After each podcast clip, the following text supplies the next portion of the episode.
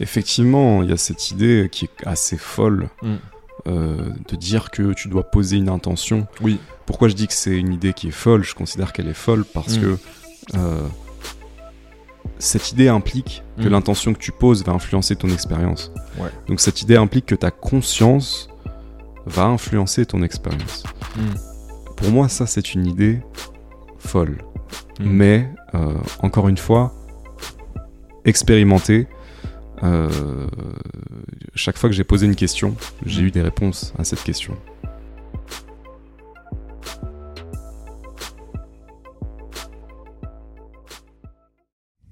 Du coup, c'est la partie 2, C'est la partie 2, ouais. la médecine des plantes psychédéliques, La partie 2 qui est vraiment une partie 4 en fait. qui est vraiment une partie 4 parce que la partie 1, on l'a enregistrée une première fois, ouais, ouais. on a eu un souci, on a dû la refaire. Ouais, bien sûr. celle que vous avez vue ou entendue. Et Mhm. la partie 2, on a fait une tentative la dernière fois, et pareil, problème technique. Donc on la refait maintenant. On la refait, euh, je sais pas si ce sera comme la, la- la première fois, en tout cas la deuxième première fois, Ouais. ou euh, Qui est une troisième fois. en réalité, voilà. où, où on est allé... C'est euh, déjà psyché, ça commence bien. où, où- où je pense on a fait mieux. Euh, en tout cas, on va essayer de- de- d'apporter plus de précision cette Oui. fois, plus Ouais, de, ouais. de- de- de profondeur, de Ouais. clarté, voilà. Donc c'est un exercice pour nous aussi. Bien sûr. Et puis entre, entre deux tentatives, on a le temps d'y réfléchir un petit peu. Ouais, Même si on n'y réfléchit pas consciemment, je pense que ça fait son chemin. exact. Donc euh, nous y sommes pour la partie 2.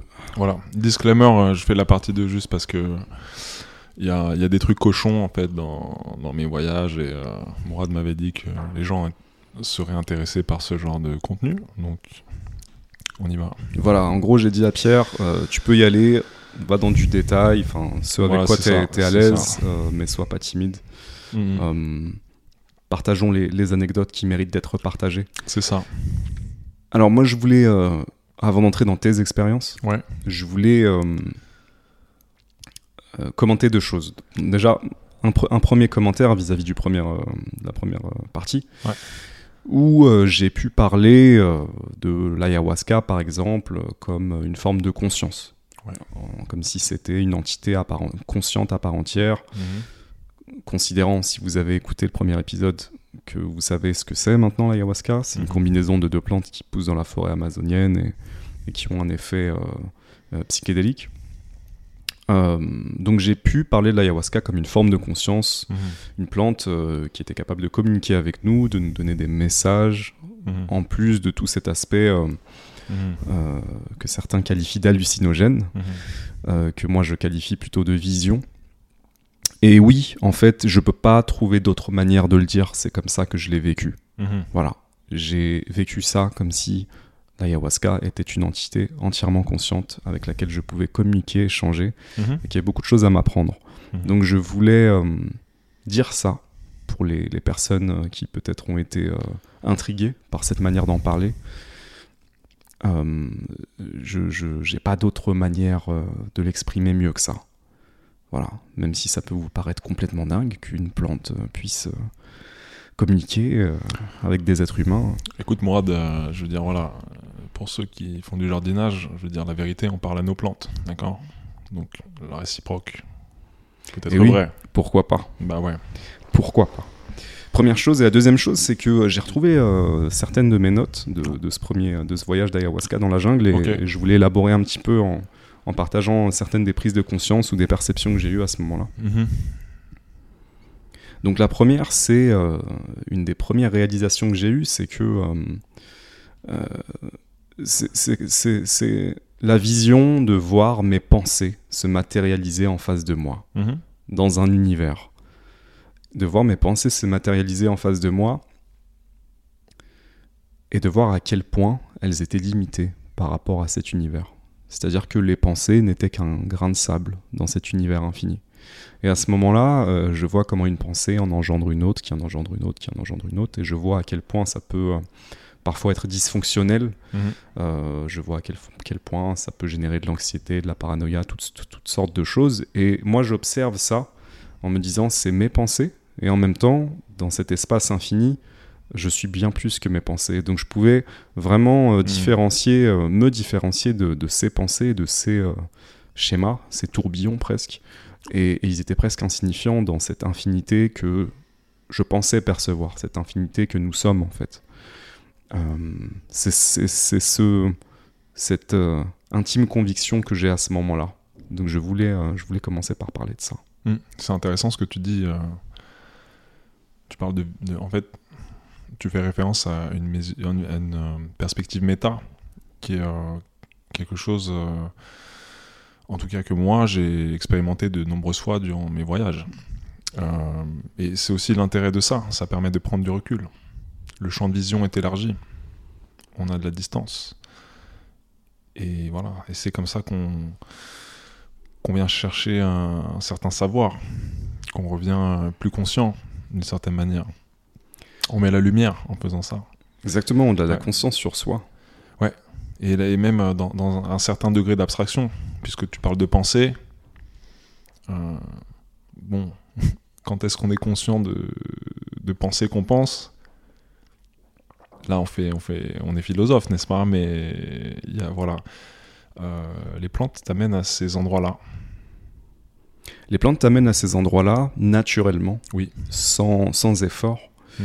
Là où euh, certaines pratiques, mm. je pense à la méditation, je pense euh, au zen, mm-hmm. prêchent ça. La différence, la séparation entre le, le, mental et le soi. Mm-hmm apprendre à observer les pensées, à s'en séparer. Tout, ça, tout ça, c'est des choses qui sont dans, dans, ces philosophies orientales, mais je dirais que euh, avec l'ayahuasca, je, je, sens chercher quoi que ce soit. Euh, je suis arrivé très rapidement à cette, euh, à cette conclusion, à cette conscience. Et puis, puis c'est intéressant aussi ta manière de, de, de le résumer. Tu dis, ça, tu, tu, prends de la distance sur toi-même, tu, tu, allumes la lumière, et, tu parles de perspective méta, donc perspective d'observateur en fait. Oui, Ouais. Et, oui, c'est exactement ça. Ouais, tu t'observes. Ouais. Après, tu t'observes en train de t'observer. Et tu as le degré de, d'observer quand tu t'observes en train d'observer. Alors, c'est peut-être du charabia euh, pour vous, mais je vous assure que c'est, une réalité. Et euh, c'est bizarre parce que c'est un peu le genre de choses, euh, tu vois, faut l'avoir vécu au moins une fois pour pouvoir vraiment comprendre ce que c'est. C'est comme si t'expliquais faire l'amour à quelqu'un qui n'a pas fait l'amour. Tu vois Il y a ce truc-là un petit peu. C'est vrai que le méta, c'est un peu comme faire l'amour. Bah d'ailleurs, Terence McKenna disait... Je suis vraiment un télo, quoi. Terence McKenna disait que, que, que, mourir sans avoir eu d'expérience psychédélique, c'est comme mourir sans avoir fait l'amour. Ouais, parce que faire l'amour réellement est une expérience psychédélique, mais réservons ça pour un autre podcast. On pourra peut-être en parler un petit peu plus tard. Carrément. Mais euh, l'image que je pourrais donner, la métaphore que je pourrais donner, c'est euh, euh, c'est comme être dans une salle remplie de miroirs. Ah, ah. Hmm. Où bah, tu te vois sous toutes tes formes. Et en plus de ça, tu as quelqu'un qui t'explique qui tu es. Mhm. C'est un, petit peu, je pourrais donner cette métaphore. Mhm. Euh, donc ouais, ce truc-là de, déconstruire mes, pensées ou de les voir déconstruites en face de moi et de voir en temps réel comment elles peuvent arriver, comment une pensée peut en engendrer une autre qui peut en engendrer, etc. à quel point je peux m'enfermer là-dedans, c'était, euh, c'était, ça m'a soulagé presque. De dire ah ok d'accord je suis pas ces pensées, je suis pas obligé de me laisser emporter par ces pensées systématiquement, qui parfois euh, viennent d'endroits traumatiques, viennent de blessures, viennent de, mm. viennent d'ego, viennent de toutes sortes de choses, mais en fait, euh, euh, c'était presque une réalisation apaisante. Ouais. Ouais. Je vais te renvoyer la balle. Tu as utilisé un, un terme que j'ai bien aimé quand tu parlais des pensées, parce que j'ai partagé cette, ce symbole le, quand tu parlais de tourbillon quelque chose qui tourne. Moi, j'avais fait un rêve à ce sujet-là. Où, euh, ouais, les pensées en boucle comme ça, tu vois, les, schémas en fait dans lesquels on finalement par lesquels on passe ces sortes de circuits et, qui finissent par nous limiter au bout d'un moment, quoi. Tu vois, quand quand il y a quelque chose en nous qui, cherche à évoluer, à, aller plus loin, à développer son potentiel, euh, voilà, sans faire de sans faire de développement perso, n'est-ce pas? Euh, mais en faisant un petit peu, hein, fatalement. Euh, oui, il y a. Euh, j'avais eu cette image-là, ouais. Et aussi. Et en fait, le fait de voir ça, bah, te donne tout simplement. te laisse le choix. C'est ça qui fait la différence. la conscience laisse le choix de euh, changer la situation, la manière dont on la change.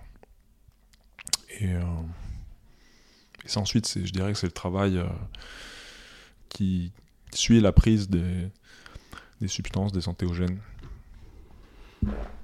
Oui, comme on Ouais. l'expliquait la dernière fois, il y, a y, y y une expérience, un voyage pendant, et Mhm. ensuite il y a tout un travail d'intégration. Oui, Et voilà. ça, ça prend du temps. Ouais. Euh, moi, un jour, on m'a parlé de. Je trouvais ça magnifique. D'un sillon, en fait, qui fait son chemin à l'intérieur de nous. Hmm. Tu ouais, vois. belle métaphore.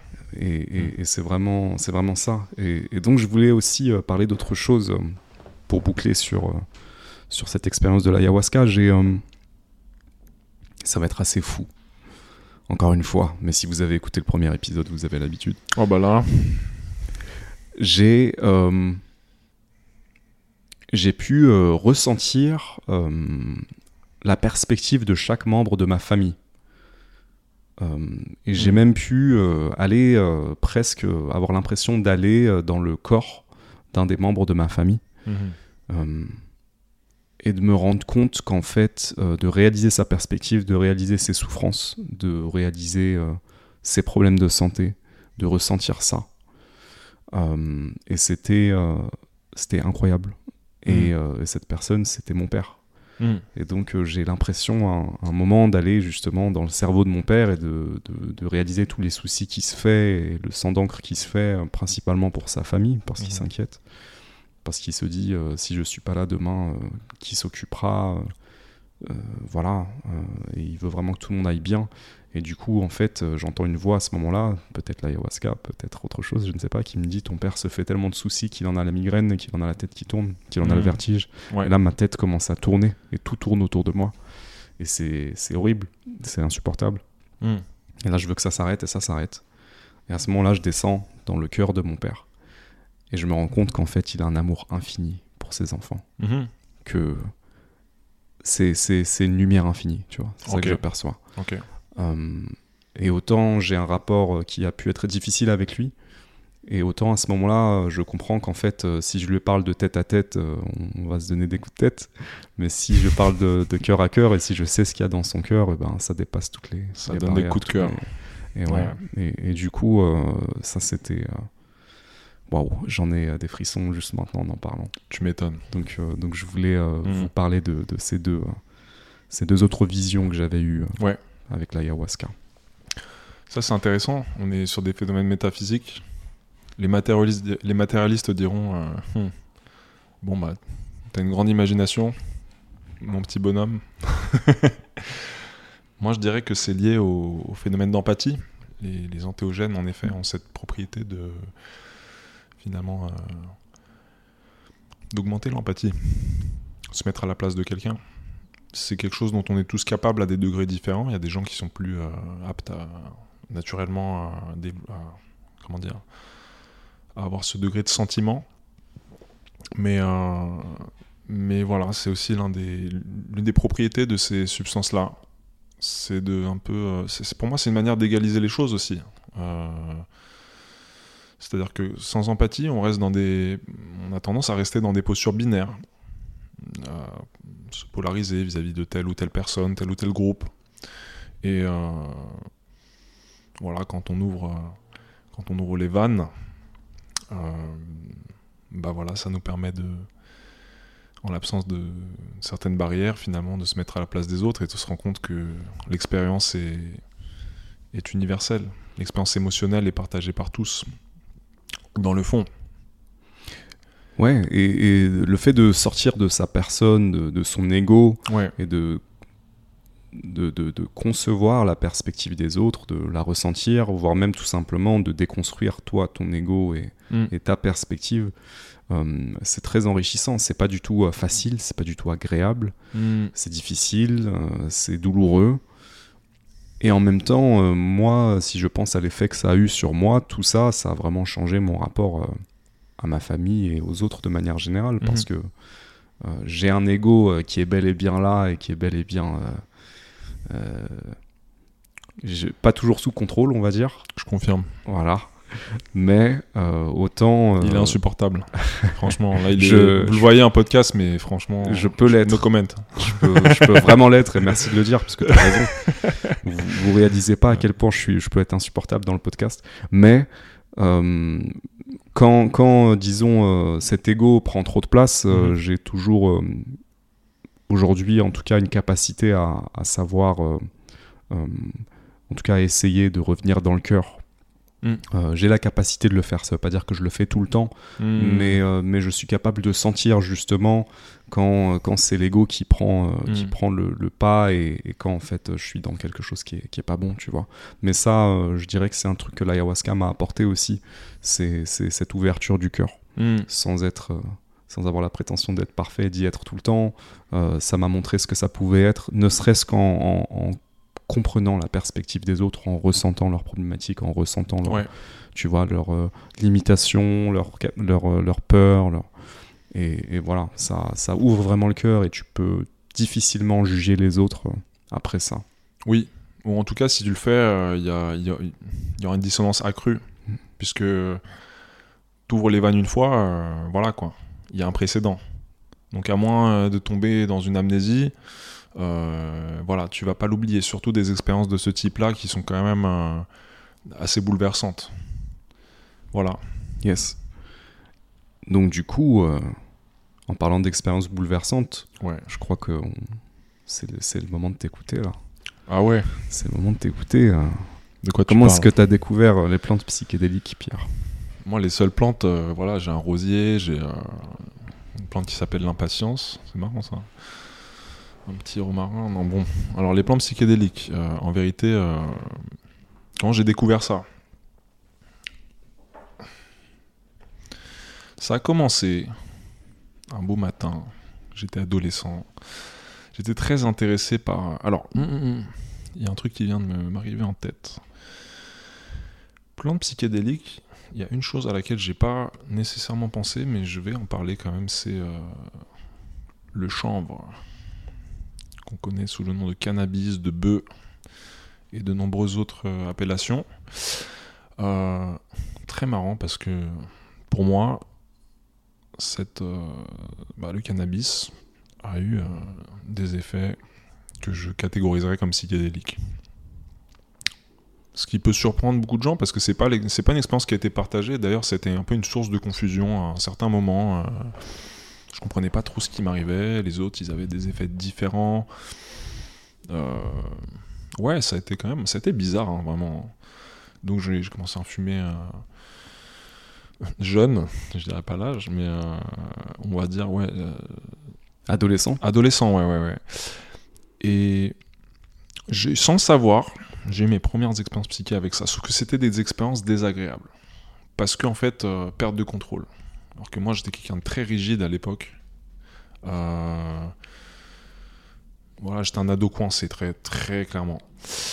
Et euh, je sais pas pourquoi, j'avais toujours ce sentiment de. de- Je m'étais toujours dit, même avant, euh, avant d'être un ado, en fait, que j'allais fumer.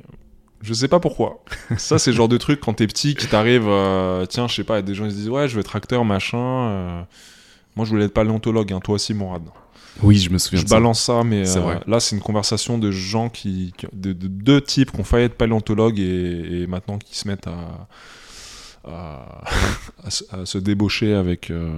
avec des, des, des plantes euh, machin. des je sais pas quoi, des, des ayahuasca, machin, euh, voilà. Vous, voyez ça en live. Euh, non, pour en revenir au sujet, euh, oui, j'ai eu cette intuition-là, quoi, de, de me dire, euh, euh.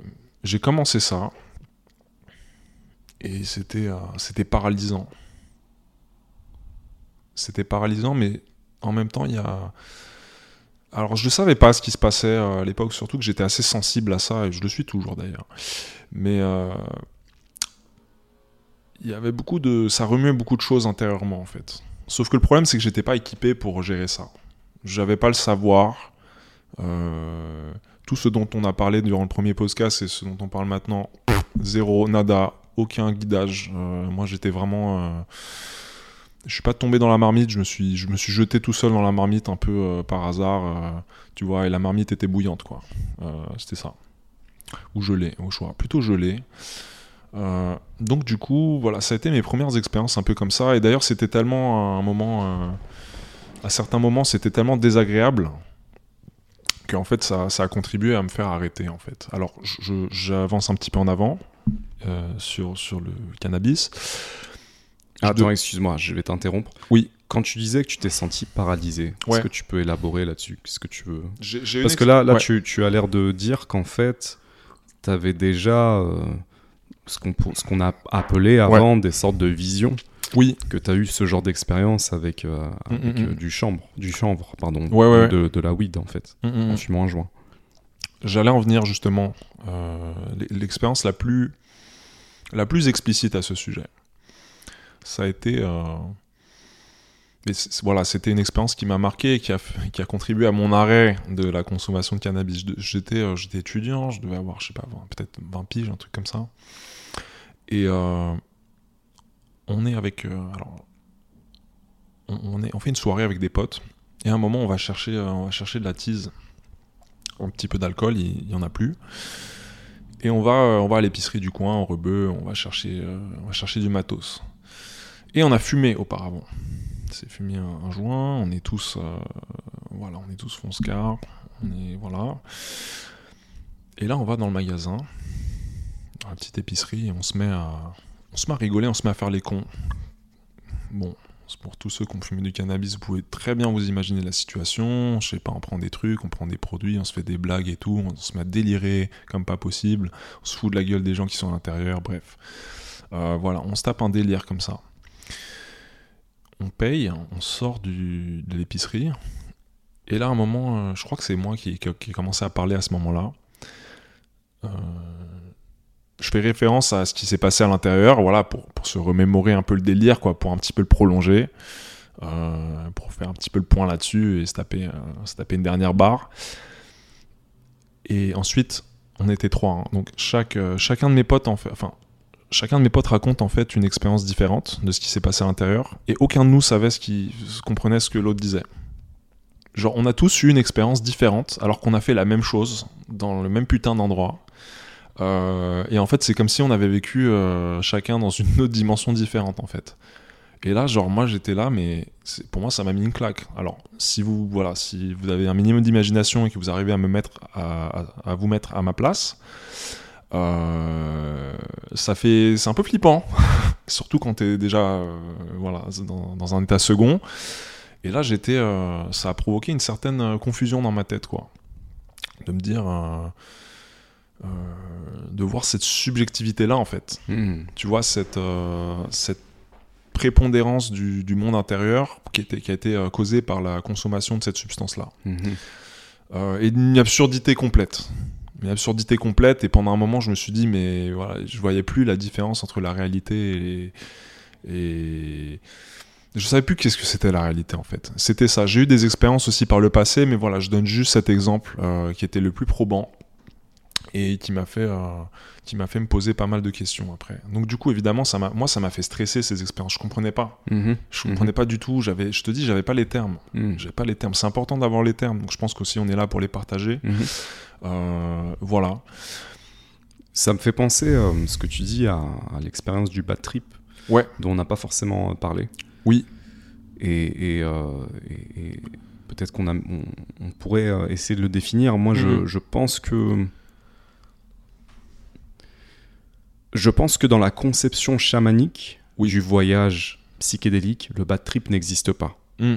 Parce que dans la conception chamanique, tu vas traverser ce que tu dois traverser. Mhm. Donc tu peux avoir une vision désagréable, tu peux euh, rencontrer tes démons, euh, à traverser euh, les méandres de tes peurs. Ouais. Ça fait partie de, du voyage. Ouais, ouais, en fait, c'est un voyage initiatique où tu vas Mm. traverser ça, affronter certaines choses, purger Mm, mm, pour te retrouver, pour te rapprocher de ton centre. Ouais. Pour guérir aussi Mm. parfois. Donc dans la conception chamanique, le bad trip n'existe pas. mm. Je crois que le bad trip existe euh, quand on. Donc dans une conception euh, plutôt euh, en mode bah, je, je teste, je prends une substance pour avoir une autre. pour planer. Voilà. Ouais. Sauf que la substance m'amène à un endroit désagréable. Hmm. Et quand je suis à cet endroit désagréable, euh, je, je, je, comment dire, je veux m'en échapper, sauf que je Mm. peux pas m'en échapper parce que t'as pris ta- la substance, donc par définition, tu vas planer pendant quelques temps.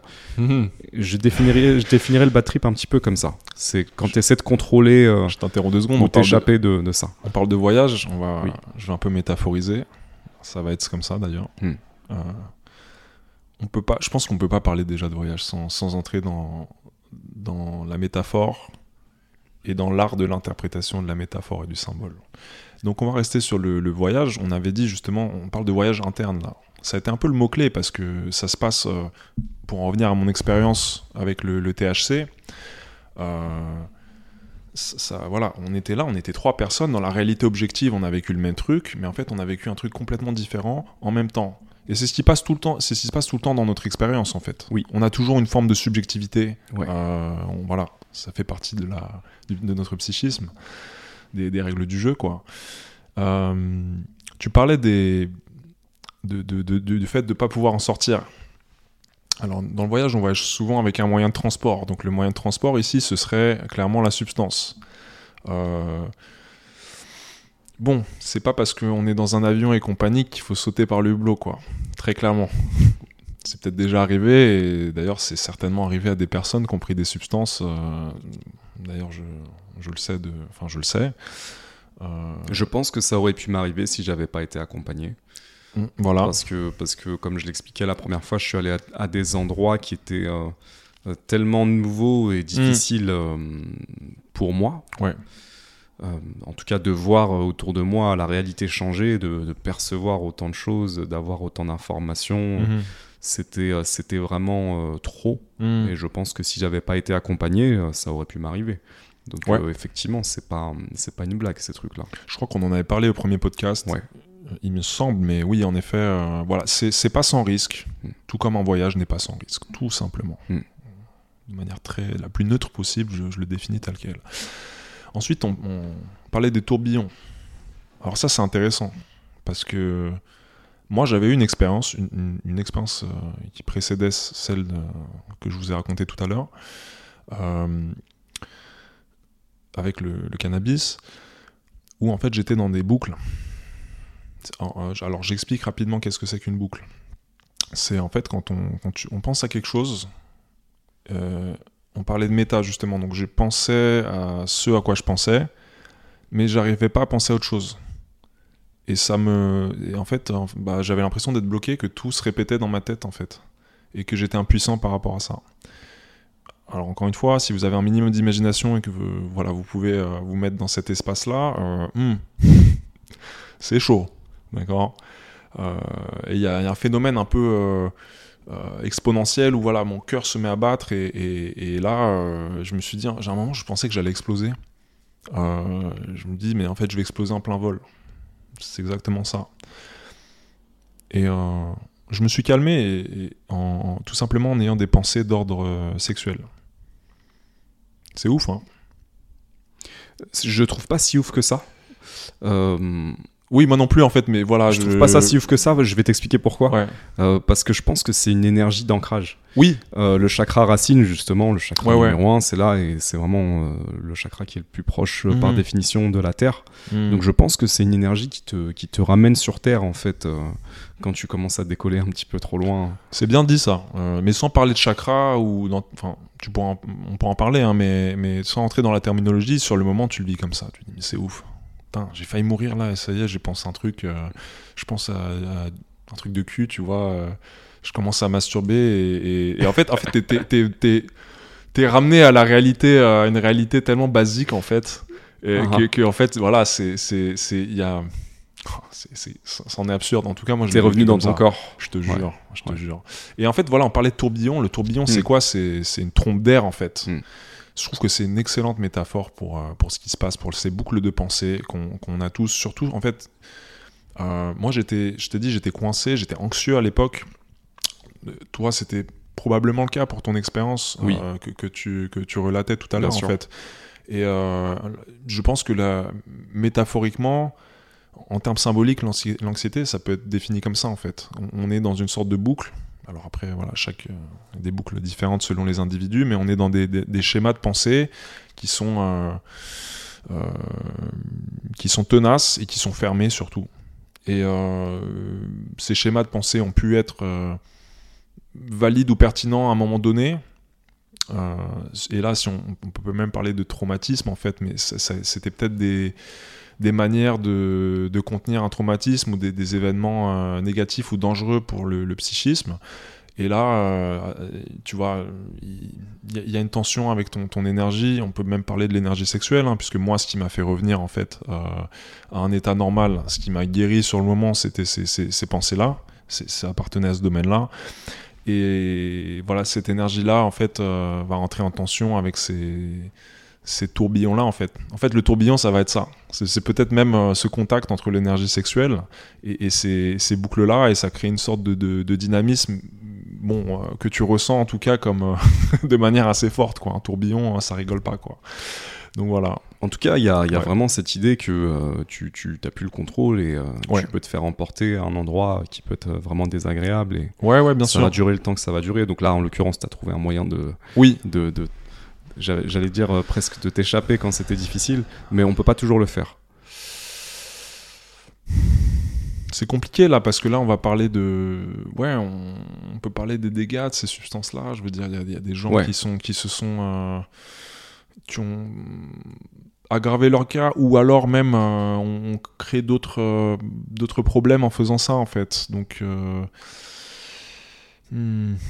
là on va parler de psychologie de oui oui. Ouais euh, je veux pas trop rentrer là-dedans pour l'instant, parce que je vais vraiment rester sur tes expériences. Après, on pourra en parler. Mm. Euh, et là, on est qu'au début de tes expériences. Enfin, c'est, euh, tu nous as fait le, le... Bah, j'ai, tu nous as fait une introduction. J'ai parlé du cannabis, mais je pense que c'est important parce que pour moi, c'est en fait, on, on n'en parle pas. Dans la culture, c'est vu, euh, c'est vu de, plein d'angles différents, mais pas celui-là. Alors que c'est tout à fait possible d'avoir des expériences psychédéliques avec du cannabis. J'en ai eu, et même ma dernière, j'ai mangé du cannabis, ok Et euh, l'expérience que tu as eue d'abstraction, de voir en fait les, pensées euh, comme des sortes de formes, etc., et d'avoir cette, perspective méta, je l'ai eu en, consommant du, THC. Et en fait, quand tu, c'est presque, alors même aujourd'hui, je sais pas exactement comment ça s'est fait. Euh, c'est assez surprenant, mais voilà, généralement, quand on pense au THC, on pense au contraire. C'est-à-dire c'est quelque chose qui a plutôt tendance à ne enfin ça évoque pas du tout la logique, on a plus tendance on a plutôt tendance à être une sorte de le cliché c'est le, mec stoner un petit peu euh, légume, tu vois qui, euh, qui, qui raconte de la merde et qui joue enfin je sais pas, tu vois qui qui est là euh, il y, a, y, a, plutôt une c'est pas associé à une forme de, de vivacité de l'intellect en fait. Et moi j'ai eu ça. C'est quand même assez c'est quand même assez impressionnant donc suffisamment pour être mentionné en tout cas euh, dans ce podcast. Ouais, et euh, moi j'irais jusqu'à dire que mm. depuis que j'ai eu cette expérience avec l'ayahuasca, je n'arrive plus à fumer de joint. Ah. Parce que justement, euh, ça, l'effet que ça a sur moi uh-huh. est psychédélique. Et ouais. et je sais pas ce qui s'est passé, ce que ça a ouvert l'ayahuasca, mais mm. en tout cas j'ai essayé de fumer un ou deux joints après ça. D'ailleurs, je suis pas un grand fumeur, mais ça m'arrive ponctuellement je, je pouvais plus. Je mm. pouvais plus. C'était, c'était trop. bah ouais, bah ouais. C'était trop et effectivement j'entendais des voix et, euh, et j'avais cette distance sur moi-même mais qui n'était pas toujours agréable. Mm. Donc euh, effectivement, ouais, le chanvre euh, peut offrir des perspectives intéressantes. Tout à fait. Ouais, j'entends, j'entends totalement. Mm, Affaire à suivre. Affaire à suivre. ensuite, les plantes. Les autres plantes du coup. Alors moi j'ai consommé euh, d'autres substances qui ne sont pas forcément des plantes. Hmm. En fait, je, je alors je vais les citer parce que je les utilise dans le même euh, dans le même but. Euh, moi les plantes je les utilise dans un cadre thérapeutique. C'est clairement le, motif. Voilà, d'exploration de moi, de mon champ de conscience. Je suis pas du tout intéressé par l'usage récréatif. Euh, je pense que j'ai jamais réellement été. Je pense qu'il y a toujours une volonté de je, pense que j'avais intuitivement, je connaissais intuitivement le potentiel des plantes. Voilà, tout simplement. Justement, on parlait de cette, cette attirance jeune pour le cannabis. Alors, le deuxième que je vais, dont je vais parler aujourd'hui, c'est les champignons. Donc, euh, je parle pas évidemment des champignons de Paris, euh, que j'adore aussi. Hein. Je prends jamais de pizza sans champignons. Voilà, je l'ai dit. Mais je parle des champignons hallucinogènes. Alors, il y en a, y en a plusieurs. Euh, plusieurs types. je ne vais pas rentrer dans le détail. Hein. Je suis pas un connaisseur de, exactement de la, de la typologie des plantes, en fait, pour être tout à fait honnête. Je suis pas un un herboriste ou un pharmacien, je suis plutôt un patient de, ce côté-là. D'ailleurs, euh, petite parenthèse, l'herboristerie euh, est interdite en France. Ah ouais? Ouais, c'est très intéressant. Sérieux? Ouais. C'est marrant parce que tu vois, aujourd'hui j'ai lu, euh, je suis tombé par hasard sur un, article sur un, petit village dans l'Essonne qui s'appelle Milly. Milly-la-Forêt, La forêt. Et, à ce qui paraît, c'est un village d'herboristes. C'est mhm. connu pour ça. Alors c'est quoi le bail, genre? C'est tu serais pas en train de me dire que c'est un village un petit peu, euh, un petit peu suspect là? Un village de druides. ouais. Alors, euh, pourquoi le métier d'herboriste est-il interdit? Ouais. Ça date du régime de Vichy. Ah ah Supprimer le certificat d'état d'herboristerie en 1941 au profit de la création d'un ordre des pharmaciens. Ça date de 1941. Ça, c'est un truc de ouf que tu nous racontes là, Mourad. Et oui, et donc euh, depuis 2018, il y a un sénateur qui tente de faire reconnaître ce métier, qui reste controversé. Voilà. Donc ouais, c'est les pharmaciens qui ont gagné et euh, c'est interdit aujourd'hui euh, d'exercer le métier d'herboriste en France. Une, faction a gagné. Alors je me demande, je me demande, et peut-être que je dis une énormité là, mais je me demande si c'est pas en train de ressurgir par la naturopathie, par exemple. Mhm. je, me, je, me, le demande.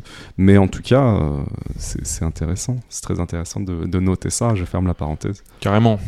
Carrément. Euh, ouais, du coup, euh, ce qui, moi, pour moi, ce qui m'a frappé, c'est que c'est le régime de Vichy, quoi. Alors là, c'est hilarant. Mais hmm. bref. Mhm. Donc les champignons, moi, il y a eu un intérêt, du coup, on va dire, peut-être plus plus logique d'une certaine manière parce que j'étais euh, absolument passionné dans, mon adolescence, notamment à travers ma, mon, intérêt pour, euh, pour la musique des années 60-70, notamment le blues, le rock, euh, dont j'étais fou, quoi, très clairement. la contre-culture des années 60, vraiment. Moi, il y a un film que j'adorais, c'était Easy Rider. Easy Rider, c'est un classique. c'est voilà, des mecs c'est deux bikers, euh, c'est des bikers hippies. C'est un truc un peu euh, paradoxal. Mais c'est des bikers hippies qui sont là, qui font une sorte de tour de l'Amérique, euh, road trip en, moto. Et, et moi, j'avais un peu cet idéal-là. C'était un peu une vision dont j'étais dont un peu amoureux à cette époque. Et voilà, jouer de la musique et tout. Pour moi, c'était cette culture hippie-là. et, c'était une sorte de paradis euh, dont on s'était approché et, qui s'est perdu en fait. Mais à l'époque, je cherchais pas à savoir euh, qu'est-ce qui s'était passé, pourquoi ça avait capoté. J'étais dans le dans l'indulgence de la fantaisie vraiment, comme chaque adolescent peut l'être, tu vois. On, avait tous nos trucs euh, qui nous a rêvé, qui nous a kiffé. Et dans le lot, il y avait il y avait les drogues aussi. Et ça, ça j'ai kiffé. Donc depuis, euh, depuis ton adolescence, tu avais cet attrait pour cette culture hippie, cette contre-culture des, des années 60. Sex, drogue, rock'n'roll, c'était ça. Donc en fait, tu n'as pas eu besoin de te convaitre euh, de, de, la curiosité que tu avais pour ces substances, comme tu le disais tout à l'heure. Pas du tout. pour les champignons en l'occurrence. Ouais, hein, si tu veux, mais les, des personnages qui pouvaient être mes idoles à l'époque, en fait... Euh, justement ont pu en consommer et mm. pour moi ça faisait partie du lot en fait. Mm. Voilà, si je voulais être comme eux, il fallait que je prenne ça quoi. Ouais. Et j'ai trouvé tellement cool. Mhm. Pour moi, c'était, pour moi, ils avaient capté le truc. Mhm. Euh, je reviendrai sur tout ça et plus tard. Euh, donc du coup, euh, les champignons, le LSD, ça faisait partie du package. Mhm. Et je m'étais mis en tête de d'en trouver, parce que c'était pas comme le cannabis ou que tu pouvais trouver relativement facilement hein, dans une banlieue parisienne on va dire au milieu, fin des, tu vois, de la première décennie des années 2000. Euh, non, non, c'était pas comme ça. Je me mm. suis vite rendu compte qu'en fait, euh, c'est un truc un peu mystérieux. Et pour moi, ça ajoutait clairement à l'attrait, quoi. Mm. parce que euh, je suis aussi un fan de mystère. Mm. Euh, on pourra en parler à une prochaine occasion, mais justement pour moi ça faisait partie du.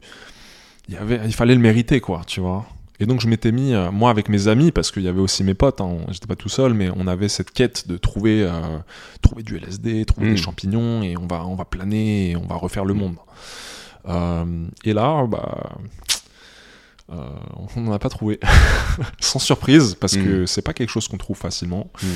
Et peut-être quelque part que tant mieux que, que Oui. pas eu ces expériences aussi jeunes. Exactement, parce que déjà, vu les expériences que j'avais avec le cannabis, de, Déjà. de paralysie, de- d'angoisse, de, peur, euh, Ouais. j'ose imaginer euh, qu'est-ce que ça aurait été si j'avais euh, si j'avais pris quelque chose de oui que je pense raisonnablement qualifié de plus puissant sous la forme de voilà de champignons hallucinogènes de psilocybine la substance active et ou de LSD quoi Hmm. ouais donc euh, finalement j'ai cherché le champignon mais le champignon euh, est resté caché pendant pas mal d'années, en fait, euh, bon, j'ai grandi un petit peu. Le rêve a été tué dans l'œuf, quoi. voilà, tout. J'ai un peu délaissé tout ça. Voilà, j'arrive au début de la vingtaine.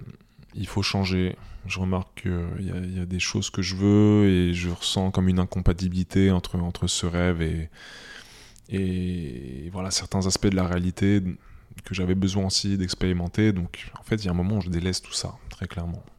Euh, c'était une phase assez. assez euh, c'était une parenthèse assez étrange de ma vie euh, où, en fait, c'est comme si je disais au revoir, en fait, à tout ça. Et c'est en disant au revoir et en, en passant par. Voilà, en faisant. continuant ma vie autrement.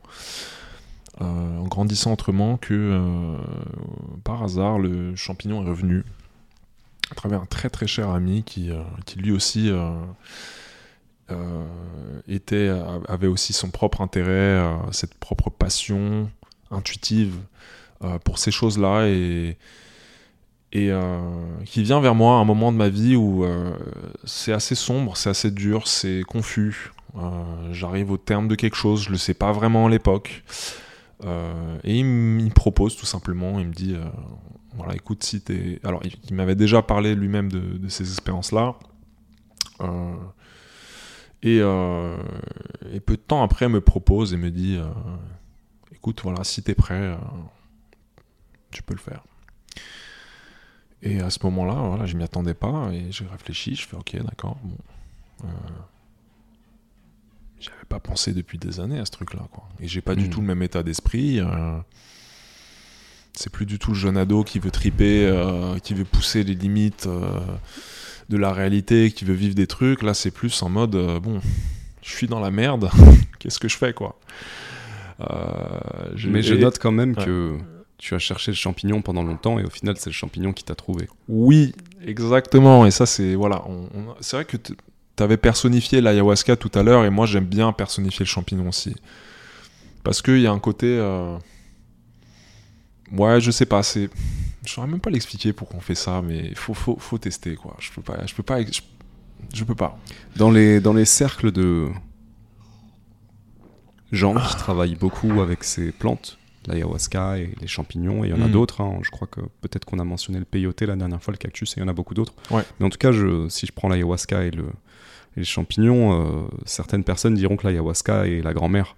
Un esprit euh, ancien, sage, avec un côté un petit peu solennel, et, les- et- et ils diront que les champignons sont les niños Ouais. les enfants en espagnol. Euh, Mm. Donc euh, avec ce côté euh, très farceur et humoristique aussi. Ah oui. Tu vois, comme s'il y avait des personnalités à, à ces, à ces plantes. Ouais, carrément, Enfin, carrément. D'ailleurs, quand je dis plante, un champignon n'est pas une plante techniquement. Oui, c'est vrai. Mais on va dire c'est naturel, donc on Oui. va l'inclure. hein, voilà. Bon, on n'est pas, on n'est pas à près.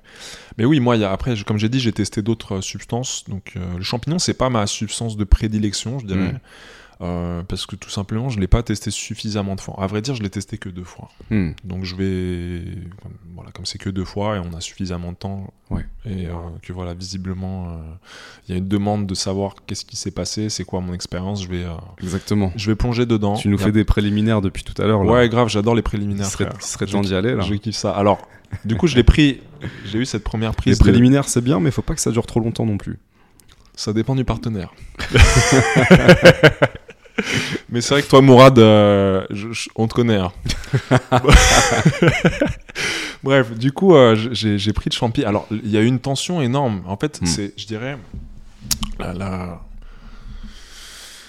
par rapport à toutes mes expériences psychédéliques, c'est peut-être la plus marquante parce que c'est là où il y a le plus d'anticipation, en fait. Et, Mm. euh, et j'étais à un point où, vraiment un point tournant. Et moi, ce que je fais avec, avec les substances psychédéliques, les antéogènes, euh, c'est. Je, je prépare ça en amont. Je prépare toujours en amont. Comme j'ai dit, hein, moi, c'est thérapeutique. Et il y a un truc qui se passe quand tu prépares en amont, c'est que les événements, se, on va dire, ont tendance à, à confluer, en fait. Comment tu prépares?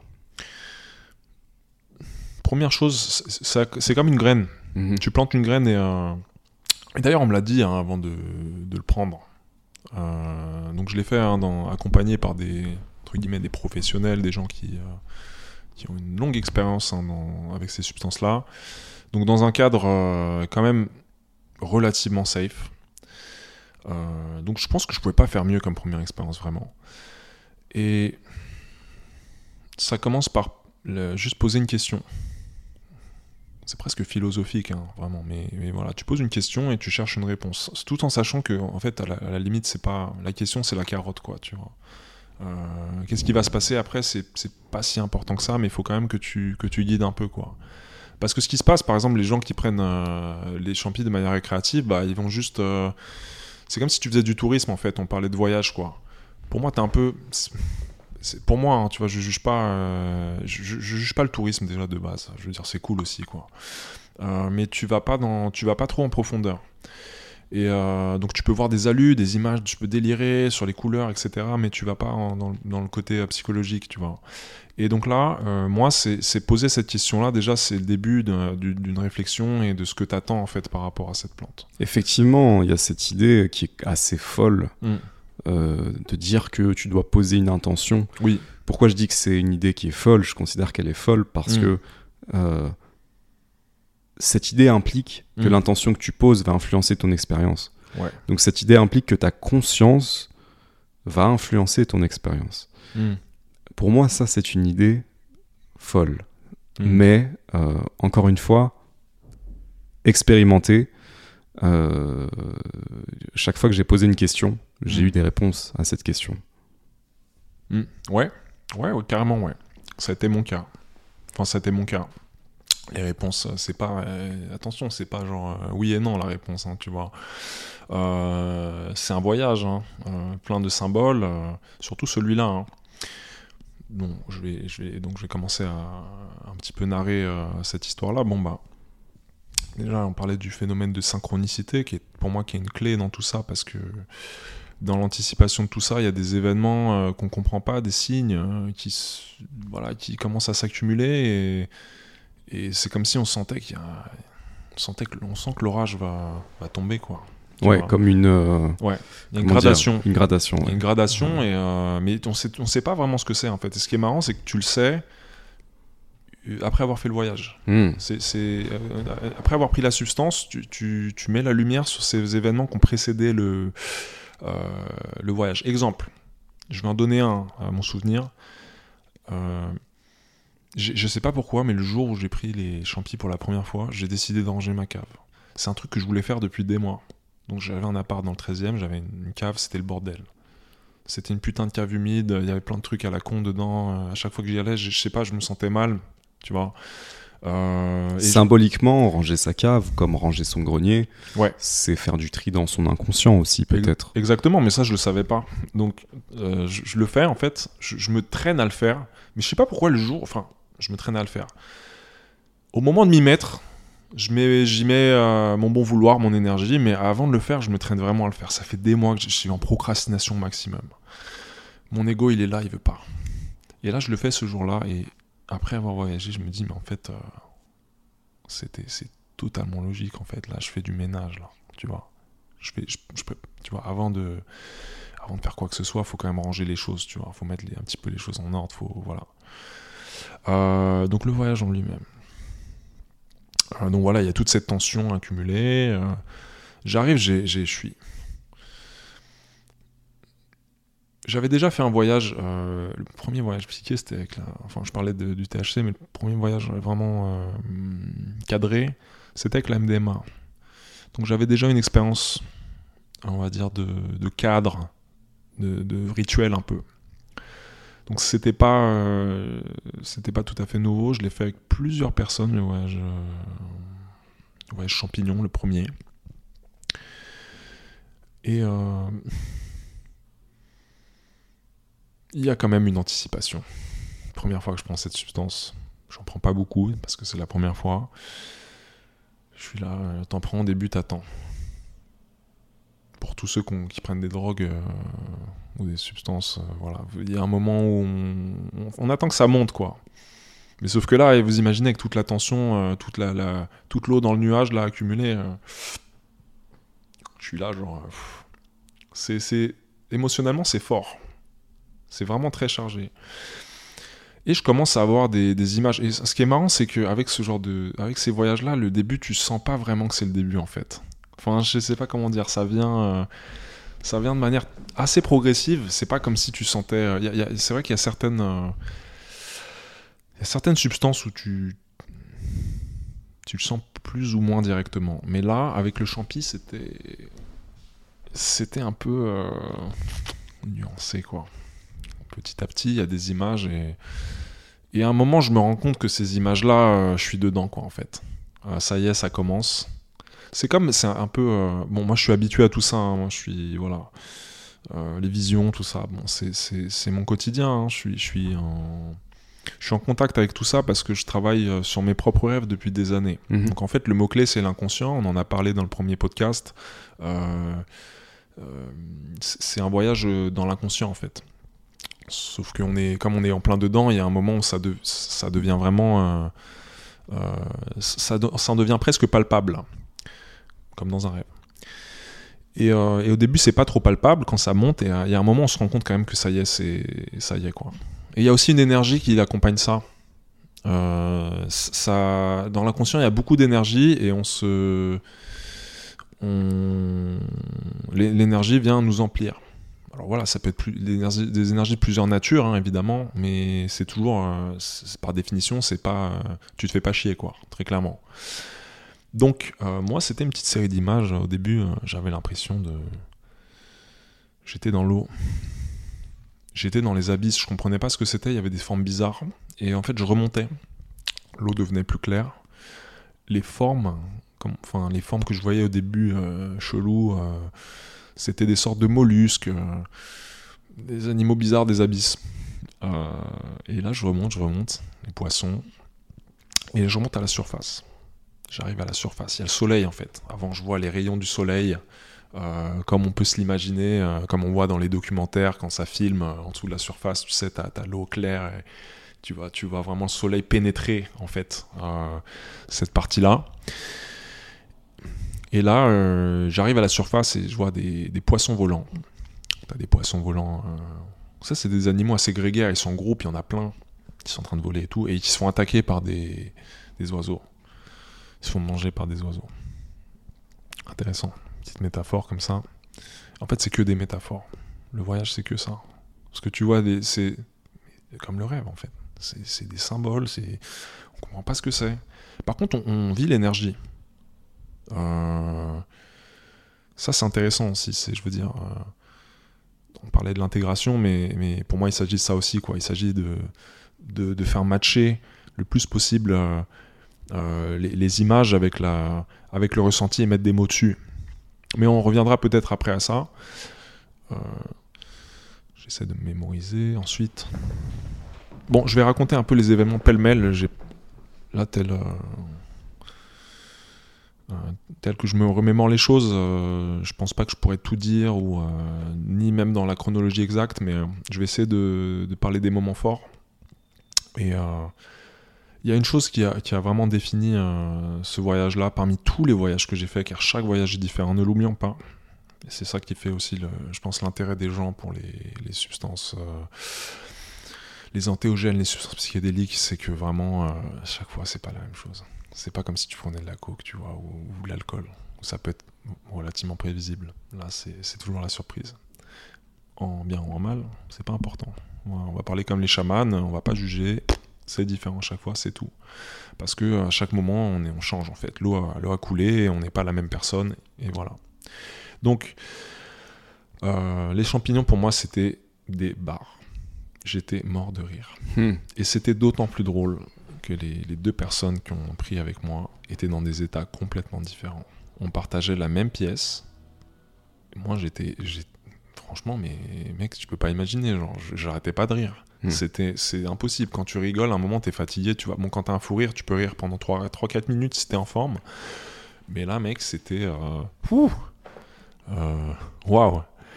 Euh, donc j'ai beaucoup, beaucoup rigolé dans ce voyage. Ce qui est marrant, c'est que finalement, c'est, tu vois, le, le- les trucs que j'ai vus n'étaient pas forcément roses, quoi. Hein Mais en fait, je pense que ça m'a. Moi, ma théorie sur ça, c'est qu'en fait, l'humour, c'est un grand égaliseur. L'humour, ça se situe entre la. C'est ce qui connecte le, le drame humain, le drame de l'amour, de la, de la tragédie, en fait. La tragédie, de l'amour. Et, euh, et la science objective, le savoir. Entre les deux, pour moi, tu as l'humour. C'est la, c'est la passerelle entre les deux, en fait. Parce que ça te permet d'être dans le réel, donc dans, dans le subjectif, dans, dans, dans la vie, hein, dans le ressenti, avec tout, tout le positif et le négatif, toute la palette. Et en même temps, euh, ça te permet de voir les choses d'un point de vue objectif. Les meilleurs humoristes, les, les meilleurs comédiens, c'est les gens qui arrivent à dire la vérité, en fait, et la décrire d'une manière qui, Mhm. qui, qui fasse rire, en fait, qui, qui, qui, qui arrive à contourner euh, justement les, les barrières de l'ego. Pour moi, c'est ça le génie de l'humour, de l'art de la comédie. Et euh, le champi t'amène là. C'est un endroit qui, est- qui, qui correspond parfaitement aux champignons, je pense. Euh, donc, moi, j'ai été à cet endroit-là et même maintenant, j'en ai. euh, je ressens un petit peu. J'ai un petit écho là de, de ce que j'ai pu vivre à ce moment-là et. c'est pas la plus mauvaise expérience qui soit, très clairement. Hmm. Bon, après, voilà, ça, ça dure un certain temps, hein, c'est pas, c'est pas éternel, mais, mais vraiment, mais faut vous imaginer. Il y a, alors, il y a un mec à côté de moi qui était en train de chialer, euh, qui est- il a même il a vomi. Enfin, Hmm. bon, lui, il était vraiment dans le bad. Hmm. Il y en a un, c'était. euh, le gars était dans, dans un calme, c'était une pierre, c'était une tombe. Je lui ai dit à la fin, euh, mec, je t'ai vu, je, voyais un sarcophage. Hmm. Parce que ouais, on est tellement dans, l'inconscient en fait qu'il y a toutes les projections inconscientes qui se font sur les, les personnes qui sont autour de nous, sur les choses, les objets, la, voilà, la réalité. Et euh, la question c'est savoir est-ce que ces projections on- sont, résonnent vraiment. Bon, ça c'est de la psychologie, hein, c'est encore une autre histoire. Mais euh, voilà, ce mec, j'avais à côté de moi le, le, une sorte de comme un bébé quoi. Euh, un- gars qui est revenu à son état de, bébé qui pleure en plein désarroi et euh, une sorte de vieux, de très vieil homme, euh, super, euh, super concentré en fait, complètement comme une sorte d'atome, de noyau dur comme ça. Et moi j'étais là, j'étais l'électron libre. Je rigolais, je bougeais. Ça m'a donné une sensation de liberté incroyable. Et en même temps j'avais ces visions. C'est ça qui est bizarre, il y a plein de choses qui se passent en même temps aussi. hein. C'est pas facile à décrire ça. hein. Ouais, je vois, je vois tout à fait ce que tu dis. Euh. J'ai eu la sensation plusieurs fois que différentes réalités se superposaient, et que, que plein de choses en même temps arrivaient. Et, effectivement, et je pense qu'on l'a pas assez dit, mais on essaie de retranscrire ce qu'on a vécu avec des mots. Ouais. Mais les mots ne font pas réellement justice. Oui. En fait, c'est des expériences euh, qu'il faut vivre, vivre pour les comprendre. Ouais, Euh, bien sûr. On peut reprendre la métaphore, enfin Ouais. l'exemple de faire l'amour. Tu peux, Ouais. tu peux expliquer ce que ça fait que de faire l'amour, mais Ouais. ça ne remplacera jamais l'acte. C'est vrai. Euh, c'est- c'est c'est un petit peu comme ça que je pourrais essayer d'expliquer. On, on essaie avec des mots d'expliquer des trucs, et même en t'écoutant, en écoutant tes expériences, moi ça me rappelle des choses dans mon expérience que j'ai même pas pu retranscrire, Ah, ah. tellement c'est difficile à expliquer. On, Mhm. je- on va essayer d'y aller après, mais voilà. Ouais, ouais, ouais. Donc euh, quand tu parles de, de trop de choses qui se passent en même temps, ou Mhm. ou même, euh, je disais là, des réalités qui se superposent. Mhm. euh, tout ça, pour moi, ça ajoute en plus de la difficulté de l'exprimer, c'est aussi la difficulté de le vivre. Ouais. Oui, bien sûr. Euh, alors, j'ajouterais quand même qu'il y a une valeur à mettre des mots dessus parce que, en fait, ce qui se passe euh, durant, durant- Je fais une pause parce que je me dis je vais garder ça pour après. Donc je garde ça pour après. Euh, je termine mon, énoncé, là, ma, la narration de, de la suite de symboles que je peux appeler euh, mon voyage, tel quel. Il y a ce symbole, alors toi tu as parlé de l'aigle, hein, voilà, moi c'était euh, le renard. C'est comme ça. J'avais la vision d'un comme d'une femme renard complètement folle. En fait, quand j'ai commencé à rigoler, on a rigolé en même temps en fait. Sauf qu'il y a un truc qui m'a fait flipper, mais enfin qui m'a pas fait flipper en fait, parce que j'étais mort de rire, mais, un truc bizarre, c'est qu'en fait je, m'approche, je, je vois cette figure de plus près, en fait cette figure elle est... euh, c'est comme une sorte de pantin, il y a un truc un peu artificiel chez elle. C'est juste bizarre, c'est c'est c'est une petite dissonance comme ça, comme, voilà, comme dans un rêve, il y a toujours un détail, euh, qui, le détail qui tue quoi. Et je vois, j'ai l'impression que c'est, un, ok, est-ce que c'est un vrai animal ou c'est une sorte d'animal empaillé comme ça, genre qu'est-ce que c'est? Et euh, cette, euh, ce personnage rigole. C'est, c'est un- c'est une femme, c'est un, un personnage féminin. Rigole de manière hystérique. Bon, moi aussi je rigole évidemment, ce parallèle-là. Et il y a, je vois un arbre. Donc c'est la nuit. Hein. Je vois une sorte de, je vois une lune derrière. Je crois que c'est euh, une euh, croissant de lune. euh, je sais plus dans quelle. ah merde, je sais plus dans quelle phase il était exactement. Mais voilà, je vois ce croissant de lune et, et un arbre. Donc je vais, j'insiste sur cet arbre parce qu'en fait, c'est les symboles que l'on que l'on voit, surtout dans des expériences profondes, en fait, c'est des symboles archétypaux. Donc en fait, quand, j'entends, quand je dis archétypal, qu'est-ce que ça veut dire? C'est des, c'est des modèles primaires, des premiers modèles, quoi. Voilà, c'est vraiment des, des- qui ont un caractère universel. Plus c'est archétypal, plus c'est universel, plus c'est ancien. Euh, et donc, c'est voilà, c'est des choses qui ont pu être, euh, euh, qu'on pu se retrouver dans la, dans tout, dans les mythologies du monde, dans les cultures. Alors voilà, euh, les cultures sont différentes, donc les, les interprétations sont différentes. Ce qui caractérise un symbole aussi, c'est que c'est pas, c'est pas fixe, quoi. Tu Mm. vois. Euh, donc voilà. Euh, mais moi, j'avais ce symbole de l'arbre de. C'était un arbre noir, c'est un arbre de sang. C'est comme si à la place de la sève, il y avait du sang dessus. Tu vois Et il y avait des, des crânes qui pendaient de cet arbre, qui étaient attachés à des cordes. Donc tu vois la vision quand même. Et juste devant, il y avait cette, euh, cette entité, ce- cette renarde euh, qui, qui rigole, qui rigole de manière hystérique. Et ensuite, euh, ensuite ça switch, ça change, ça passe à autre chose. Mais j'ai quand même l'occasion de voir cette, cette image-là. c'est quelque chose qui m'a marqué très clairement. Et ce personnage va revenir, hein, comme, comme je vais l'annoncer tout de suite. Moi, c'est une époque où je m'étais, euh, je venais juste de découvrir l'astrologie. Bon voilà, moi j'aime bien l'astrologie, c'est passionnant. Euh, c'est pour moi c'est aussi un euh, pour quiconque est intéressé par l'art du symbole, je pense que c'est incontournable. Voilà, science ou patience, qu'on aime ou qu'on n'aime pas, il faut, lui accorder quand même cette importance. Et là, je vois le ciel, ciel étoilé, qui était le ciel que je voyais à travers la fenêtre aussi. Et je vois cette figure de renard tout en haut, que j'identifie comme figure maternelle. Et euh, qui me dit Tu sauras jamais tout sur ça. Tu pourras continuer à creuser, tu vas, tu, tu vas creuser, mais tu n'auras jamais l'intégralité. Tu ne sauras pas. Donc il y a quelque chose d'assez humiliant dans le sens pas dans le sens négatif mais qui rend humble en fait. Voilà, OK. hmm. Et ça c'est quelque chose euh, moi tu vas tu vas certainement confirmer ce que je te dis mais ce cette euh, ce côté leçon, cette dose d'humilité euh, c'est quelque chose qu'on retrouve euh, quand même assez souvent pour ne pas dire tout le temps dans Ouais. les voyages. Carrément. Ouais.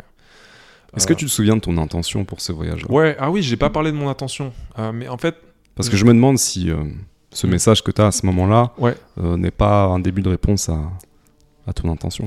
Bien vu. Euh, l'intention, je en fait, je l'ai pas mentionné parce que c'est une intention qui est très générale. Alors, on peut venir avec des intentions spécifiques aussi, j'imagine, mais pour moi, j'étais tellement dans une sorte de chaos à l'époque que je, je suis venu avec le, le filet le plus large possible, quoi. Et c'était euh, où je suis, qui je suis et où je vais. Ça peut se résumer à ça, très clairement. Voilà. Euh, j'ai essayé d'être plus précis, mais honnêtement, c'était vraiment. j'étais tellement dans la. J'étais tellement un bateau perdu en pleine mer à cette époque que. pff, bah, voilà, c'était.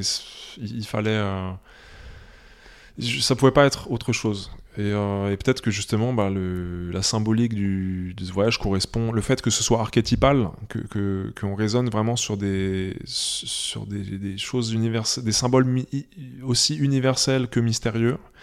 euh, je pense que c'est pas un hasard. Parce que là, je pense que c'est le voyage le plus profond que j'ai eu.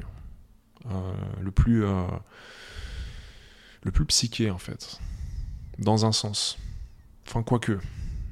On va pas, là, il faudra discuter que qu'est-ce que c'est que psychédélique, mais en tout cas, le, le j'insiste sur ce mot-clé archétypal. C'est-à-dire, euh, euh, il y a quelque chose de retour à la source dans, dans ce Ouais, cet arbre de sang, euh, cette femme renarde, Ouais. cette phrase. Ouais. Est-ce que est-ce que tu as essayé de peindre cette vision? Non, Mais c'est vrai que c'est quand même euh, fort de symboles. Ouais. Bah, ah, bah, attends, je vais te dire autre chose. J'ai pas peint cette vision. Enfin, euh, en fait, cet arbre de sang, euh, j'ai commencé à peindre quelques mois. Pour la première fois de ma vie, je me suis mis à la peinture quelques mois avant ce voyage. Même pas six mois, en fait. Et dans ma, dans ma toute première peinture, que j'ai toujours d'ailleurs, j'ai dessiné cet arbre. Hmm. Dans un petit détail. Un, un fond rouge, un arbre, un peu visqueux. Ça m'a frappé, quoi. Mais bon, voilà, on n'en est pas à ça près, n'est-ce pas? Et donc, euh, ensuite, toujours ce, le renard, la renarde. Euh, donc là, c'est clairement euh, ma mère, ou en tout cas l'image de ma mère. C'est pas ma mère, hein, c'est pas un renard, ma mère, n'est-ce pas? Mais mais il y avait cette image-là. Et là, cette fois-ci, on change de tonalité, encore une fois. Et je suis sur une sorte de. Un environnement éthéré. Là, c'est vraiment dur à décrire, hein, mais c'est des sortes de couleurs un peu. euh, Je suis dans une sorte de paradis, dans un univers comme ça, euh, où tout est. Tout est un peu. euh, Les couleurs vives, mais en même temps. toujours en mouvement, comme ça. Il y a une forme de lenteur, un petit peu, quelque chose d'effervescent. Et il y, a- y a une forme comme ça, comme si j'étais sur une. Sur une terre, sur une boule. Tu vois, sur, sur un. Sur quelque chose d'incurvé. Je sais pas, une boule, un œuf, un cercle, tu Mhm, vois. mhm. Et il y a ces couleurs un peu violet, euh, violet, orange, jaune, euh, tu vois, et cette effervescence en fait. Je suis dans un, je, vois un monde euh, projeté en face de moi. Et là, à ce moment-là, euh, je vois cette figure hein, qui est beaucoup plus grande que moi. Moi, je suis tout petit et qui doit, euh, il y a beaucoup d'amour. Et là, du coup, ça devient, je, suis, euh, je passe par un état émotionnel. euh, d'amour, vraiment. Très fort. Certainement l'amour maternel, quelque chose qui me relie en tout cas à, la mère, quoi. Donc l'amour maternel n'est-il pas l'amour le plus fort qu'on ait pu vivre? Bon. Et en fait, là, on est dans une sorte de contact, tous les deux, on se, on se tient, on- je, je sais plus exactement, je, ne visualise plus euh, avec exactitude euh, les détails. Et là, le- on, on doit se laisser, on doit partir, on se quitte. Il y a une sorte de lente. euh,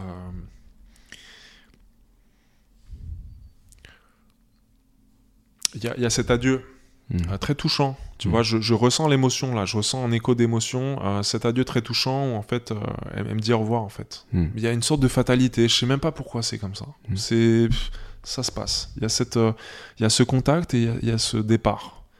Au revoir. Est-ce que tu saurais mettre des mots sur ce que tu as l'impression de quitter? Ah, Qu'est-ce moment, qui te au dit moment au où je l'ai vécu, au moment où Mm. je l'ai vécu,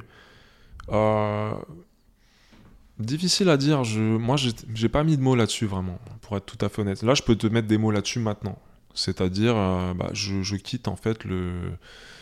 euh,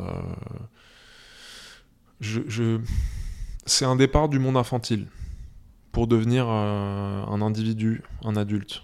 Donc voilà, c'est l'ego qui sort du, en termes psychologiques, c'est l'ego qui sort du cocon de la mère Mm. et, et qui et tout simplement qui devient indépendant en fait. C'est la, la formation de l'individualité chez moi. Ouais, je, l'ai vu même sur un autre plan. Ouais. Euh, là, tu es sur le plan psychologique. Moi, Bien je, sûr. je l'ai vu sur le plan de l'incarnation, en fait. Mhm. Je l'ai vu sur. euh, euh, Ouais. Bah, ça y est, j'y vais. Ouais, Je m'incarne pour de vrai, là. Ouais, peut-être. Je, ouais, suis très- plus, ouais, ouais, Je, je quitte la source et je suis plus juste. euh, c'est ça. tu vois. Ouais, il y a un clairement le, le- mot source est très. Bah, tu vois, je parlais de retour à la source, même sans penser à, cette, à, ces visions-là hein, que j'ai énoncées, cette vision spécifique. Euh, mais tu vois, ouais, clairement, il y, y a un truc de source. Tu vois, ce- cet univers éthéré, euh, c'est comme une sorte de paradis, quoi. Tu vois, il y a, tu sais, dans, enfin, l'état de. Il, il est souvent dit que en fait, le, le paradis, même dans le tu vois, l'interprétation hein, psychologique, encore une fois, du paradis, c'est l'état de fusion avec la mer.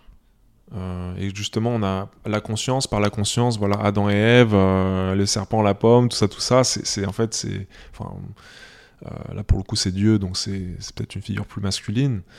Quoique. euh, bon. Mais en tout cas, il y a quelque chose dans cette idée de fusion. Parce que c'est la fusion, euh, la fusion, c'est l'entièreté, c'est toutes les Oui, c'est l'entièreté, voilà, c'est ça. Et, et c'est le 1. C'est le 1, ouais, Donc ouais. il y a- y, quelque chose à dire de ça.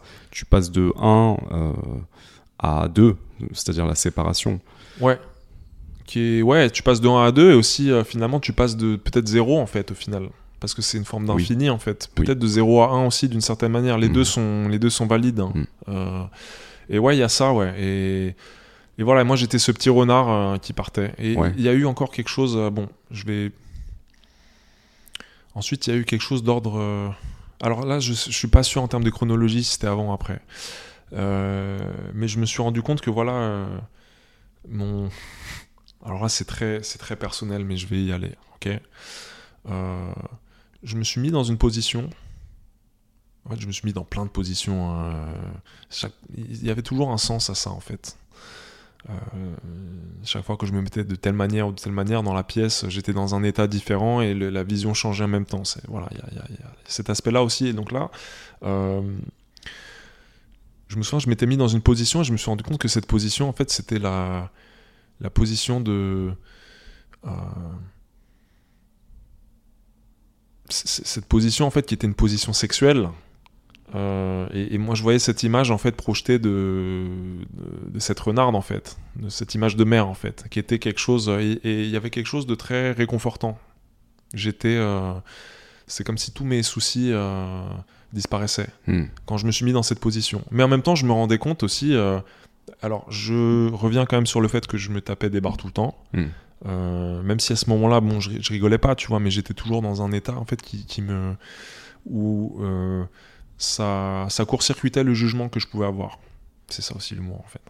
C'est- la force de l'humour authentique, c'est ça. Ça court-circuite le jugement. Euh, et donc du coup, j'étais dans cette position et, et, euh, je me sentais, euh, ouais, j'étais un petit enfant quoi, tu vois, mais, mais je me sentais bien. Euh, c'était la disparition du souci, de l'anxiété. Mais je me rendais compte aussi que c'était, c'était la position avec ce personnage qui était une figure maternelle aussi Hmm. en même temps, tu vois. Donc il y avait, c'est comme, c'est comme cette idée de revenir, euh, tu vois, de, ouais, de revenir à la mère, au final, à travers le, le sexe, en fait. Hmm. Euh, voilà. Donc voilà, je dis, je dis que c'est tabou parce que ça l'est, très Mm. complètement. Et, euh, Il y, a je- de- et- il y a de l'Oedipe là-dedans. Ouais, exactement, tout à fait. Il y a de l'Oedipe. Je pense que ça fait, il y a- il y a- ça fait aucun doute, très clairement. Euh, et donc l'Oedipe, hein, qui, est, euh, qui est un complexe qui a été euh, ramené sur le devant de la scène par Freud, Mm. euh, et qui est quelque chose qui est un tabou en fait. Donc à la fois, à la fois on est au courant de ce que c'est, mais en même temps, euh, qui ose vraiment parler de ces complexes d'Oedipe Bien sûr. Voilà. Ouais. moi j'ose le faire en, Ouais. en partageant ces.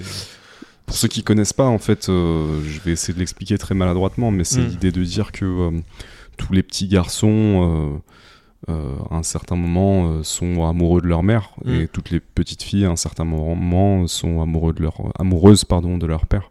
Ouais. et qui a cette volonté de, de- de fusion et même de, de possession euh, de, Ouais. de- de son parent. Et donc euh, que ça, bah, ça peut nous suivre Ouais. longtemps, jusqu'à l'âge adulte, de, manière inconsciente avec toutes les, toutes les dysfonctions que ça peut apporter dans les relations en tout cas. Donc la capacité à s'engager ou le fait de multiplier des conquêtes ou euh, le fait d'être dans de la masturbation compulsive.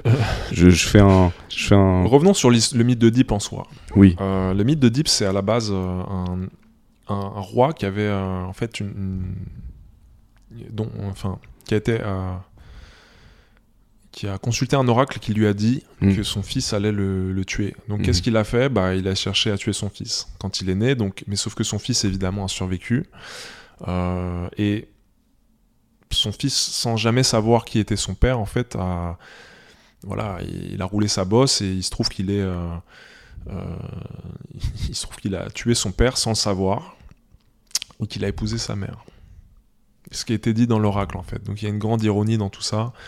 Euh, Oedipe c'est aussi celui qui était euh, hmm, oui, c'est lui avec le sphinx, euh, justement, qui, est- enfin, qui était face au sphinx et qui devait, justement, je crois, répondre à une énigme.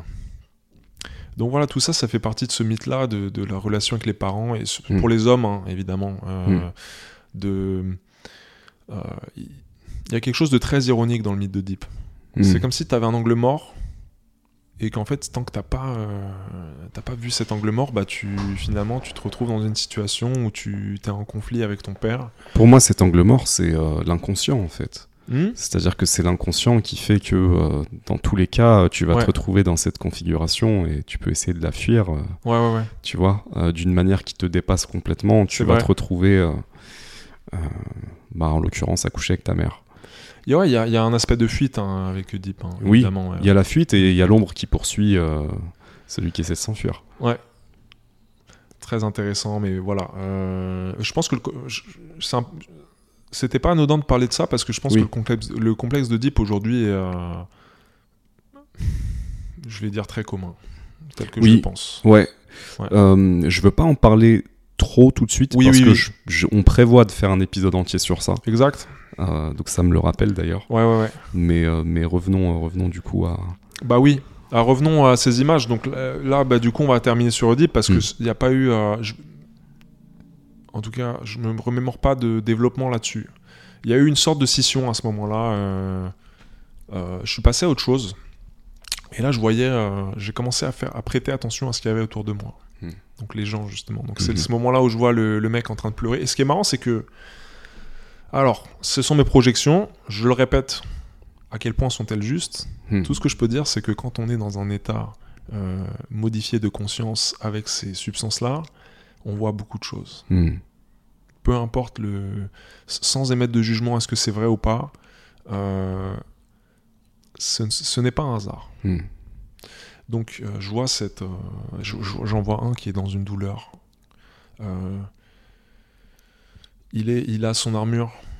Il, essaye de se défaire de son armure, en fait. Et derrière cette armure, il y a un petit bébé. Et il pleure, en fait. À un moment, il va même vomir. Euh, moi, je suis là, évidemment. hein. Je suis dans le milieu, quoi. Je suis, la membrane à ce moment-là. Je, vois, je me balade, je rigole. Euh, il faut rigoler, hein. parce qu'au final, euh, moi je crois sincèrement depuis cette expérience que tout mène vers l'humour parce que la nature de l'univers est ironique. Euh, donc, Magnifique. ah, mais ça c'est voilà, ça je vous dis ça, vous, je, vous- je vous dis clairement que vous comprenez pas ce que je dis quand je dis ça. Très sincèrement, ça va très très loin cette phrase. Euh, toujours, hein, ce sont les phrases les plus simples qui ont le- la, le- la portée la plus, euh, la plus, la plus profonde, la plus grande. Euh, je, je vois l'autre là, le, le sarcophage. Il y a une opposition en fait. C'est marrant parce que là je me dis, euh, on est trois là, on, a ce trio là. Euh, bon, moi je l'interprète sur le moment parce qu'on on peut aussi, euh, on n'est pas seulement passif hein, dans, le, dans le voyage. Il y a un côté actif, on interprète aussi ce qui se passe. C'est là où c'est intéressant. Et c'est là où on peut.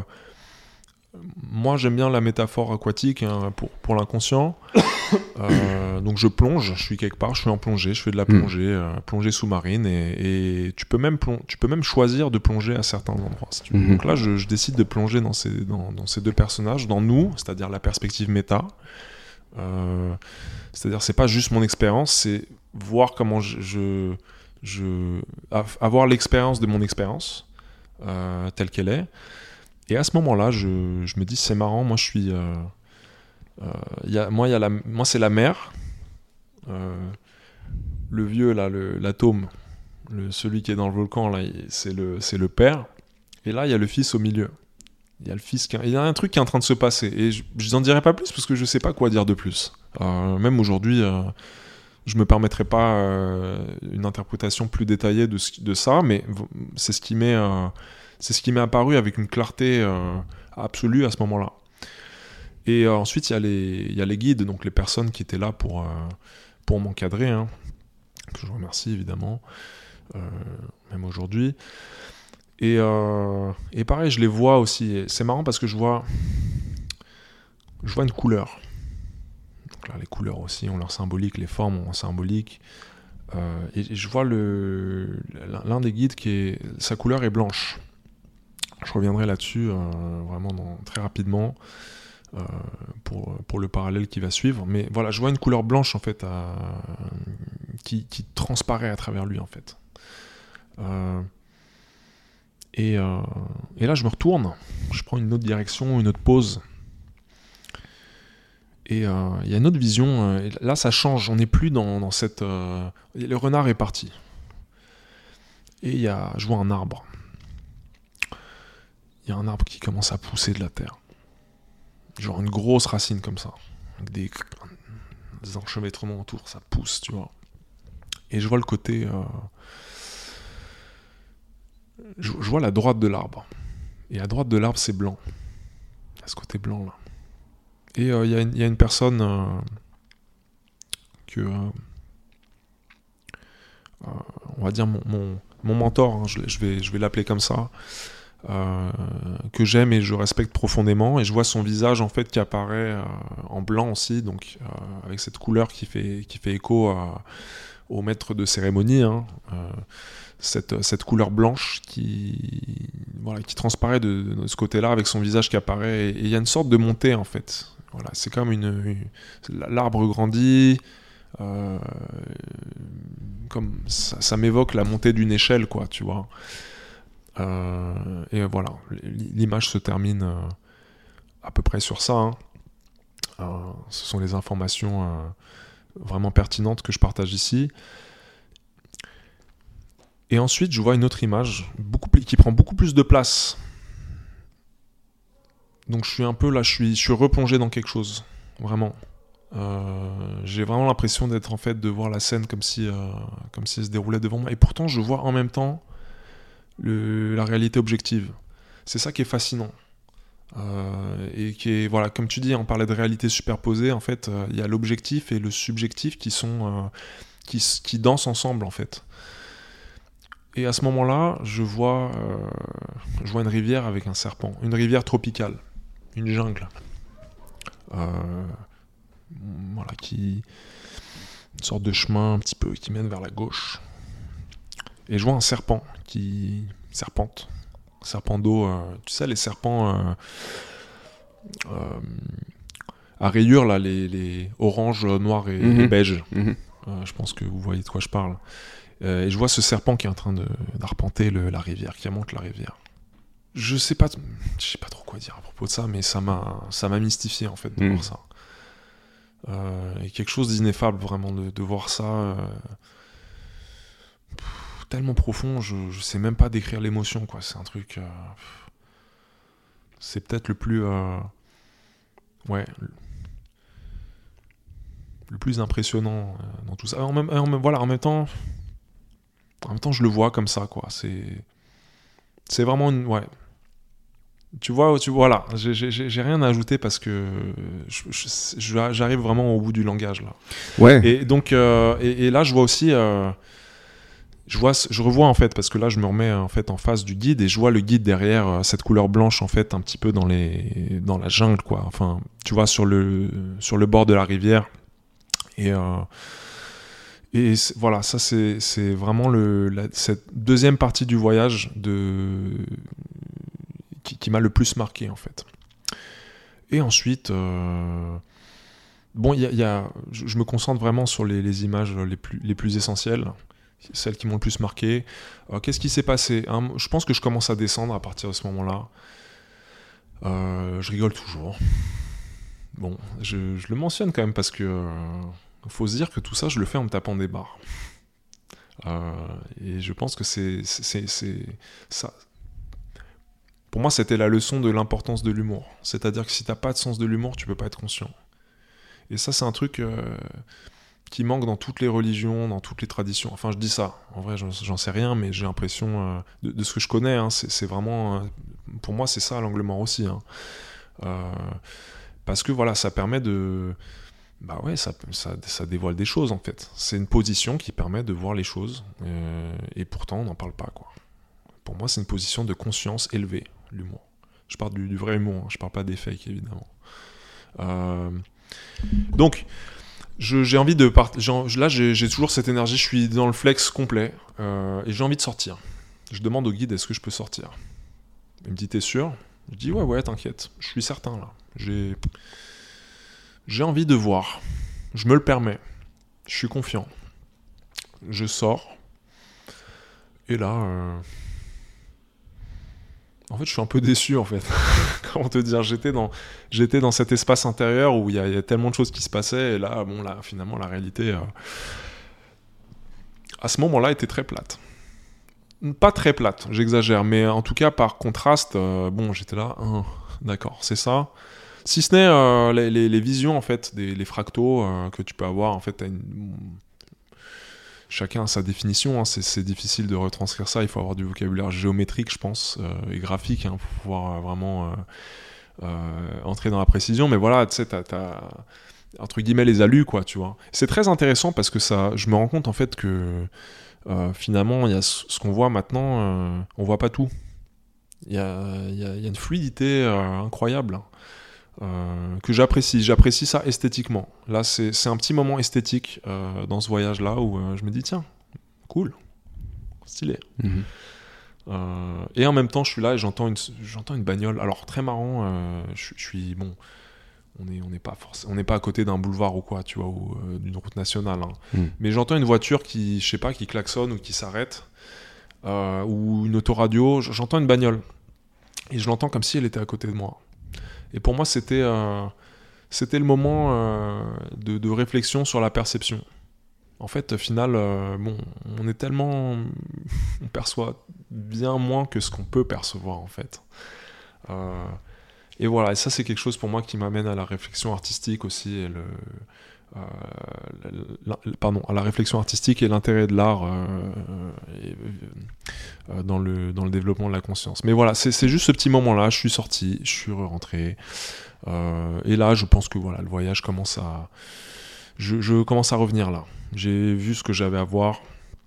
Euh, les deux personnes à côté de moi aussi, visiblement. Et il y a une dernière chose aussi. Je pense à mes.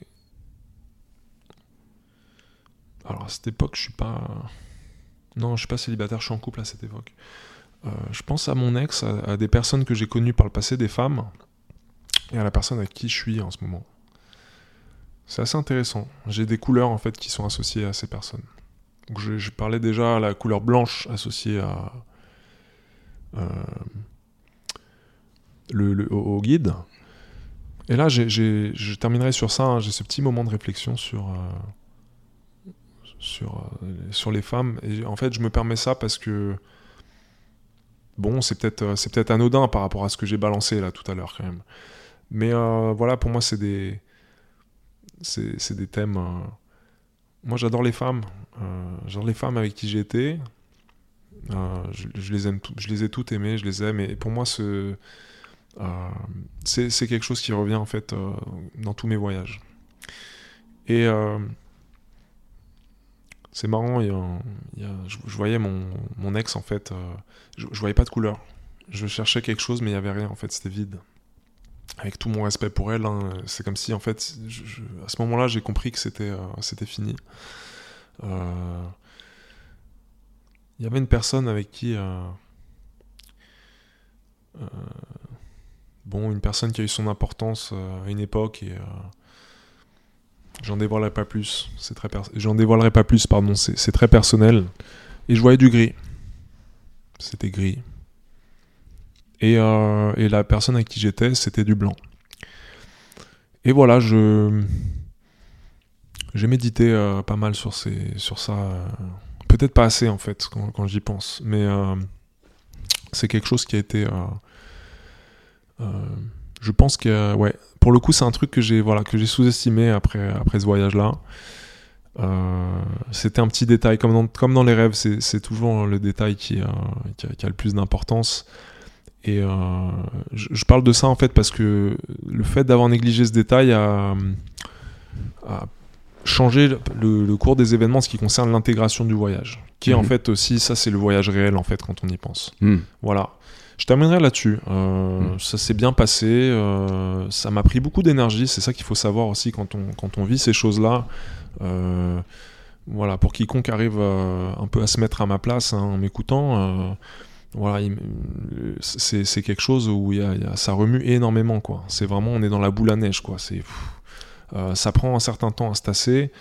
Et, et donc voilà, j'étais fatigué, évidemment. Donc moi, toujours un conseil euh, que, je peux donner, c'est euh, c'est pour quiconque veut se lancer dans cette aventure, prenez le temps euh, de, vraiment vous reposer après. Soyez limite stratégique hein, s'il faut. Hein, bon, sera pas toujours le cas, mais, mais voilà, j'insiste là-dessus. Voilà pour le voyage tel quel. Il y a, y a énormément de symbolique. En fait, on pourrait l'analyser. on pourrait l'analyser comme on analyserait un rêve. Oui, bah moi je le, c'est ce que je persiste à dire. hein. Ouais, C'est- c'est la même ouais. chose. Parce que euh, la ouais. métaphore euh, aquatique euh, est très présente, que ce soit au début, Mm. quand, tu, quand tu remontes à la surface et que tu croises des, des créatures aquatiques, et à la fin, vers la fin, où il y a le, le fameux serpent, Oui, la- l'eau, ça pourrait symboliser beaucoup de choses. Je, je, Ouais. je- je me risquerais à dire que ça symbolise l'inconscient. Et après, tu as aussi, Mm.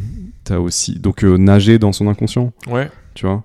Euh, et comment est-ce que je remonte à la surface? Comment est-ce que je me noie pas dans mon inconscient? Parce Ouais, qu'il y a deux trucs. Y a, au début, il y a euh, tu tu euh, tu remontes à la surface. Euh, c'est les rayons du soleil aussi qui t'aident à remonter. Et après, c'est le serpent qui est capable. D'ailleurs, le serpent est autant une créature aquatique que terrestre, tu vois. Donc il est ce capable de. serpent-là est un serpent aquatique, oui, tout à Ouais. fait. Mais j'imagine Ouais. qu'à certains moments, il se cale sur un Oui, oui, rocher. oui. Tu vois, donc il y a Mm. aussi euh, vivre entre les deux mondes Ouais. et, euh, et être capable de- de- de, Alors là, on est, on entre dans les éléments. Là, je suis dans, dans Ouais. l'interprétation. hein, Ouais, bien sûr, bien qui, sûr. Qui peut être aussi un peu, un peu de projection, mais. Oui. Et après, il y a l'autre. euh, Après, il y a la métaphore de, de l'arbre. Enfin, il y a, y a l'arbre Oui. qui est très présent. Ça, c'est intéressant aussi. Il y a deux arbres. Avec euh, les, les personnes qui apparaissent Mm. avec, le- avec les arbres. Tu as mentionné la renarde, enfin, en tout cas la femme renarde, et, Ouais. et tu as aussi mentionné le, le, le mentor Oui. euh, et, et le guide d'a- d'ailleurs. Euh, donc euh, non, c'est intéressant, il y a, il y a pas mal de choses à, à étudier là-dedans. Euh, moi, je voulais dire plusieurs choses. Déjà, tu Mm. vois, c'est intéressant, tu as le renard et j'ai l'aigle. Ouais. Euh, pour certaines personnes, c'est l'animal totem ou l'animal de pouvoir. Oui. C'est c'est c'est- c'est un esprit qui vient t'apprendre quelque chose, qui t'accompagne. Oui. C'est comme une sorte de, de guide, euh, sans dire que c'est ton guide attitré, on pourrait dire que c'est ton Mhm. guide à ce moment-là. C'est Oui. un guide important. Euh, et, et dans une perspective plus globale, je dirais que euh, Ouais. c'est marrant que ces plantes nous ramènent beaucoup euh, à, la, à la nature et à la, à la terre, tout simplement. Hmm. Euh, au cosmos, même si, si on va un peu plus loin, mais tu vois, Oui, le- l'arbre, l'eau, le renard. Dans mon expérience, euh, j'ai parlé de choses similaires, j'ai parlé de l'aigle, mais il y avait d'autres choses. Tu vois, Ouais. ça nous, ça nous ramène à notre euh, appartenance justement euh, à ce tout. Mhm. Euh, donc ça aussi, je, je, je note. Et puis, et puis je note aussi que euh, il y a eu énormément de vision pour Ouais. toi, que Oui. ça s'est enchaîné, oui. qu'effectivement tu rigoles, mais qu'en même temps c'est taxant au niveau de l'énergie, tu Mhm. comprends pas forcément tout ce qui se passe en temps réel, Ouais. parce que là les interprétations que tu donnes aussi, c'est le long travail que tu as fait depuis. Ouais. Et moi j'ai envie de te demander euh, comment tu te sens le lendemain, les jours qui suivent, les semaines, les mois qui suivent?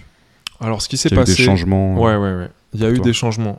Euh, Je reviendrai juste sur ce que tu as dit sur les animaux. Pour moi, c'est. euh, c'est oui, bien sûr, je suis d'accord. hein, le- le- On, on- on me l'a dit d'ailleurs. Alors, j'ai pas assez pris de champignons pour confirmer ça, mais Mm. on, on me dit souvent, en fait, les champignons, il y a- il y, a quelque chose de naturel, en fait. Hmm. Et ça se manifeste aussi dans la vision. Euh, donc, ça peut avoir évidemment du sens. Et quand on parle peut-être d'archétype, bon, bah, si c'est des choses euh, primordiales, la nature est primordiale aussi. Donc, bon, ça a du sens tout ça. Euh, J'ajouterais que euh, moi, je vois aussi, et je l'ai pas vu comme ça, c'est- plutôt récent hein, comme, euh, comme manière de voir les choses. J'ai relu Jung récemment et, l'animal symboliserait l'instinct aussi. Donc en fait, il y a quelque chose, ju- juste pour faire une petite parenthèse interprétative, hein, pour, pour clore là-dessus, il y a quelque chose de l'ordre de l'instinct. C'est voilà, on, se reconnecte à un instinct qui est manifesté par euh, voilà, chaque animal a, un instinct des instincts différents. hein, donc euh, donc voilà, on peut se poser des questions sur le renard, euh, sur l'aigle, euh, qui sont quand même des animaux quand même assez euh, ouais relativement universels, ouais. Et oui, voilà, pour moi, c'est ça en fait. C'était le renard qui était, c'était un instinct qui était lié à la mer, pour le coup. Il y ce- cette forme de bondage, euh, de, de- de liaison en fait. euh, et, euh, et pour moi, voilà, il s'agit aussi de, de peut-être se réapproprier cet instinct-là en fait. Oui, ouais, Voilà. ouais, Ouais. intéressant. Ouais, ouais, ouais. Et aussi, bon, après, le, le serpent, bon, serpent, que dire? C'est cet animal incroyable. Ouais. Un animal. Moi, quand j'étais petit, je vais dire un truc. euh, J'adorais les serpents. Enfin, je les adorais. Non, mais j'ai. Pour le coup, c'est un animal qui effraie beaucoup de monde. Mm. Et moi, j'ai toujours une fascination pour cet animal. Mhm. Et je me sentais même bizarre. Genre, je me dis, putain, je suis chelou. Genre, euh, comment ça se fait que je kiffe ça? Mais hum, quand même, c'est stylé, un serpent. Hmm. Ouais, pour moi, le serpent, c'est. Bon, il y, a- il y a multiples interprétations. hein. C'est vraiment. euh, c'est du lourd. Mais euh, ouais, le serpent, c'est celui qui. euh, on parlait d'Adam et Ève, quoi. Tu vois C'est celui qui t'emmène là où. euh, là où tu veux pas forcément aller. hein. Hmm. C'est celui qui te mord, Hmm. qui t'empoisonne, mais pour qu'ensuite tu te guérisses aussi. Mhm. Bon, je terminerai là-dessus. Euh, un animal fascinant. Euh, tu parlais de l'interprétation, enfin de, pardon, pas de l'interprétation, mais de De, comment tu te de sens l'après. Ouais, de l'après, c'est ça. Très important ça l'après, justement, euh, voire peut-être plus important que, que l'avant, quoi. Moi, ce qui s'est passé, je, le, je vais appeler ça le phénomène d'inflation. Euh, je sais pas si, si, oui. Oui, Jung a décrit ça hein, aussi. euh, oui, c'est pas moi, c'est pas mon terme, hein, Mm. bien sûr, mais euh, je l'entends jamais ce terme-là. Euh, je, lis, je Jung en anglais aussi, c'est pour ça, inflation. Inflation, c'est-à-dire quand on. En fait, ce qui se passe, c'est qu'on a tellement de contenus inconscients qui, qui viennent et, que l'ego essaie de s'approprier, en tout cas que mon ego essaie de s'approprier euh, à ce moment-là. Euh, Il y a une sorte de hâte d'interpréter les choses. Et aussi, il y a un certain pouvoir, dans le sens où, voilà, pour, pour la première fois de ma vie, je, je, réalise des choses.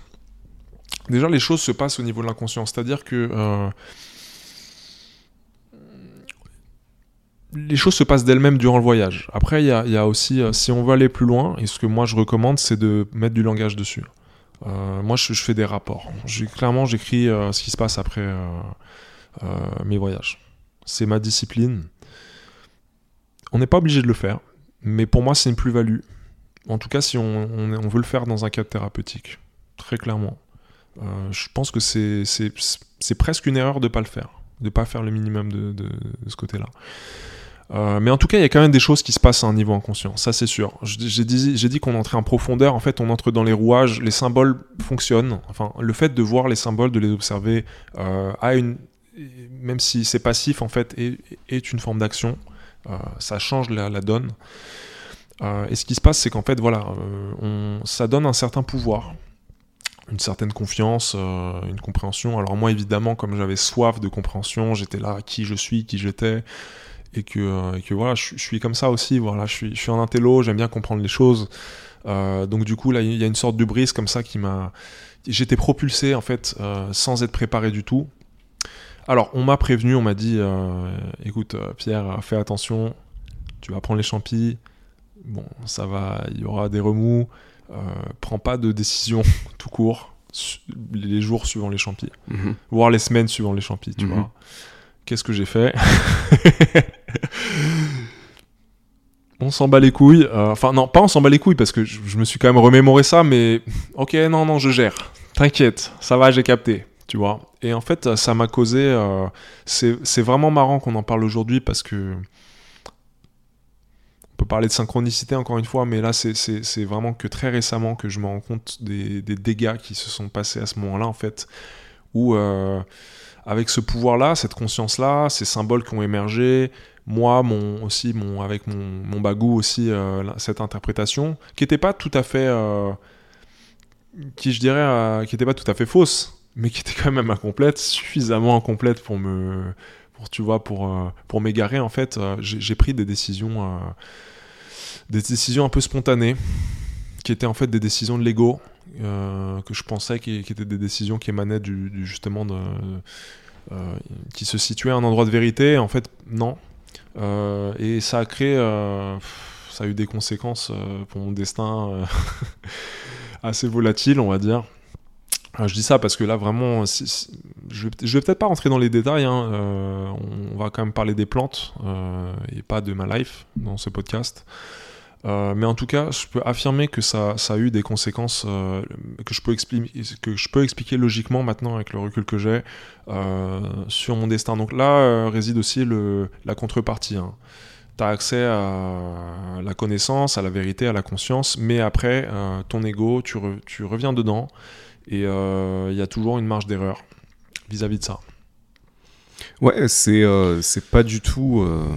Ces expériences psychédéliques, c'est pas du tout euh, atteindre l'illumination et, et revenir euh, complètement changé. euh, non. Oui. C'est avoir accès, à mon avis, à une partie de soi qui nous, qui, qui, qui, qui- dont le pouvoir est incommensurable et qui peut nous dépasser, voire Mm. nous engloutir, C'est ça. ou, ou nous déborder, ou nous déstabiliser, et tout, Mhm. ça, tout ça en même temps d'ailleurs. Ouais. Donc, c'est c'est un petit peu comme ça que je pourrais faire la transition vers euh, la suite qui serait nos perspectives sur ces substances, et, Ouais. tu vois. Euh, c'est intéressant dans ton expérience que tu puisses dire, euh, avec le respect qu'on a tous les deux pour ces, ces plantes et ce Ouais, que ouais, ça ouais. nous a fait vivre et, et le, le développement Mhm. personnel que ça nous a apporté. Euh, euh, de dire aussi qu'il y, a- il y a le côté euh, méfiance. Euh, Ouais, c'est- même pas. Non, je pense que la méfiance, je trouve qu'il y a quand même un, un ton réactif. hein, euh, il s'agit pas de méfiance, il s'agit de mesure. Hmm. Euh, et voilà, et ouais, de mesure, de- d'être raisonnable. Et c'est vrai que voilà, bon, euh, on n'est pas tout le temps raisonnable. Et, mais par rapport à ça, ce que je veux dire, c'est les conséquences. Les conséquences sont réelles. On s'en rend pas compte. On s'en rend vraiment pas, pas compte de ça. Euh, moi, je pense qu'il y a des règles à respecter.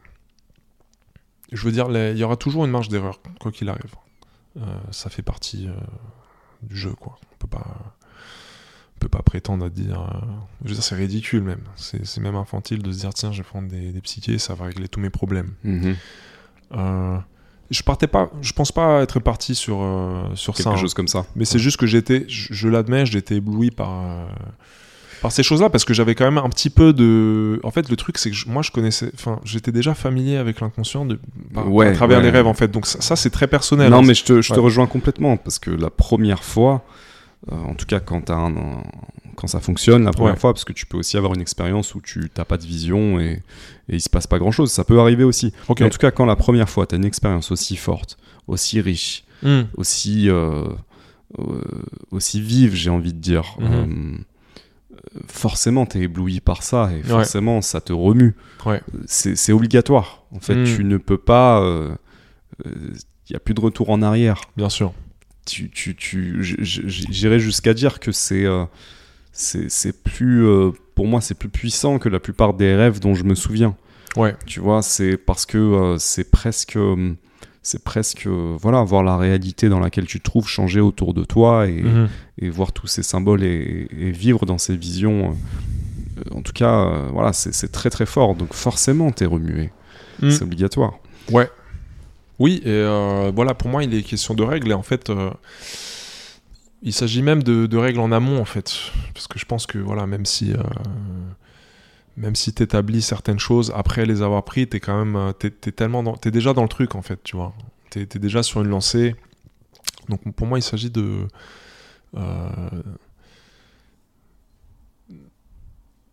c'est des règles par rapport à l'interprétation parce que en fait tu agis, sur ce que tu interprètes même si tu l'interprètes pas complètement consciemment mais tu vois ça peut être des pulsions tu vois euh, et euh, pour moi la, clé en fait pour limiter le, danger euh, moi je parle là, je parle même pas de danger comme on peut parler de danger psychique ou quoi tu peux avoir une très belle expérience comme moi je l'ai eu et ensuite faire n'importe quoi en fait hmm. enfin faire des choses qui vont en fait te, ramener hmm. tu vois de, de du pédestal où, tu te situais en fait. Euh, donc de, éviter un tu vois plutôt euh, plutôt que d'aller de faire les montagnes russes comme moi je l'ai fait, euh, se dire tiens je vais je vais essayer, de prendre mon temps pour gravir la montagne, tu vois. et ouais pour moi je vais je vais parler de science en fait, c'est-à-dire la voilà et de psychologie fatalement, la science de l'interprétation,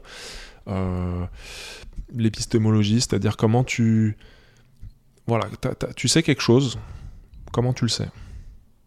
Et en fait, peut-être que si j'avais eu ce. En tout cas, si j'avais pris ça plus au sérieux avant, euh, tiens, je, je me serais dit, euh, au, moment où j'ai pris des décisions euh, plus que douteuses, je, me serais dit, ok, je sais pas. Attends. Ne, voilà, ne, ne, ne, dis pas que x égale x. T'en sais rien. Moi, il y a un. Mon, thérapeute qui m'a dit un truc un jour qui m'a euh, vraiment aidé sur euh, une décision que je voulais prendre, euh, dont j'étais quasiment sûr. Enfin. J'étais sûr à 99%, mais en tout cas, où il y avait encore beaucoup de colère et d'impulsivité à mon endroit. Euh, donc je lui dis, euh, je lui parle de cette décision et je lui dis voilà, je vais le faire la semaine prochaine, dès lundi, euh, je vais faire ça. Mhm. Et il marque un silence, tu vois, de bien 10-15 secondes, il réfléchit et il me dit attendez une semaine. Ouais. Et il me dit même si vous êtes sûr, mhm. attendez une semaine. Ouais. Et à ce moment-là, je me dis ah intéressant. Qu'est-ce que ça me ça me coûte de plus d'attendre une semaine? Je peux attendre une semaine. Et, voyons voir si hmm. je pense toujours la même chose dans une semaine.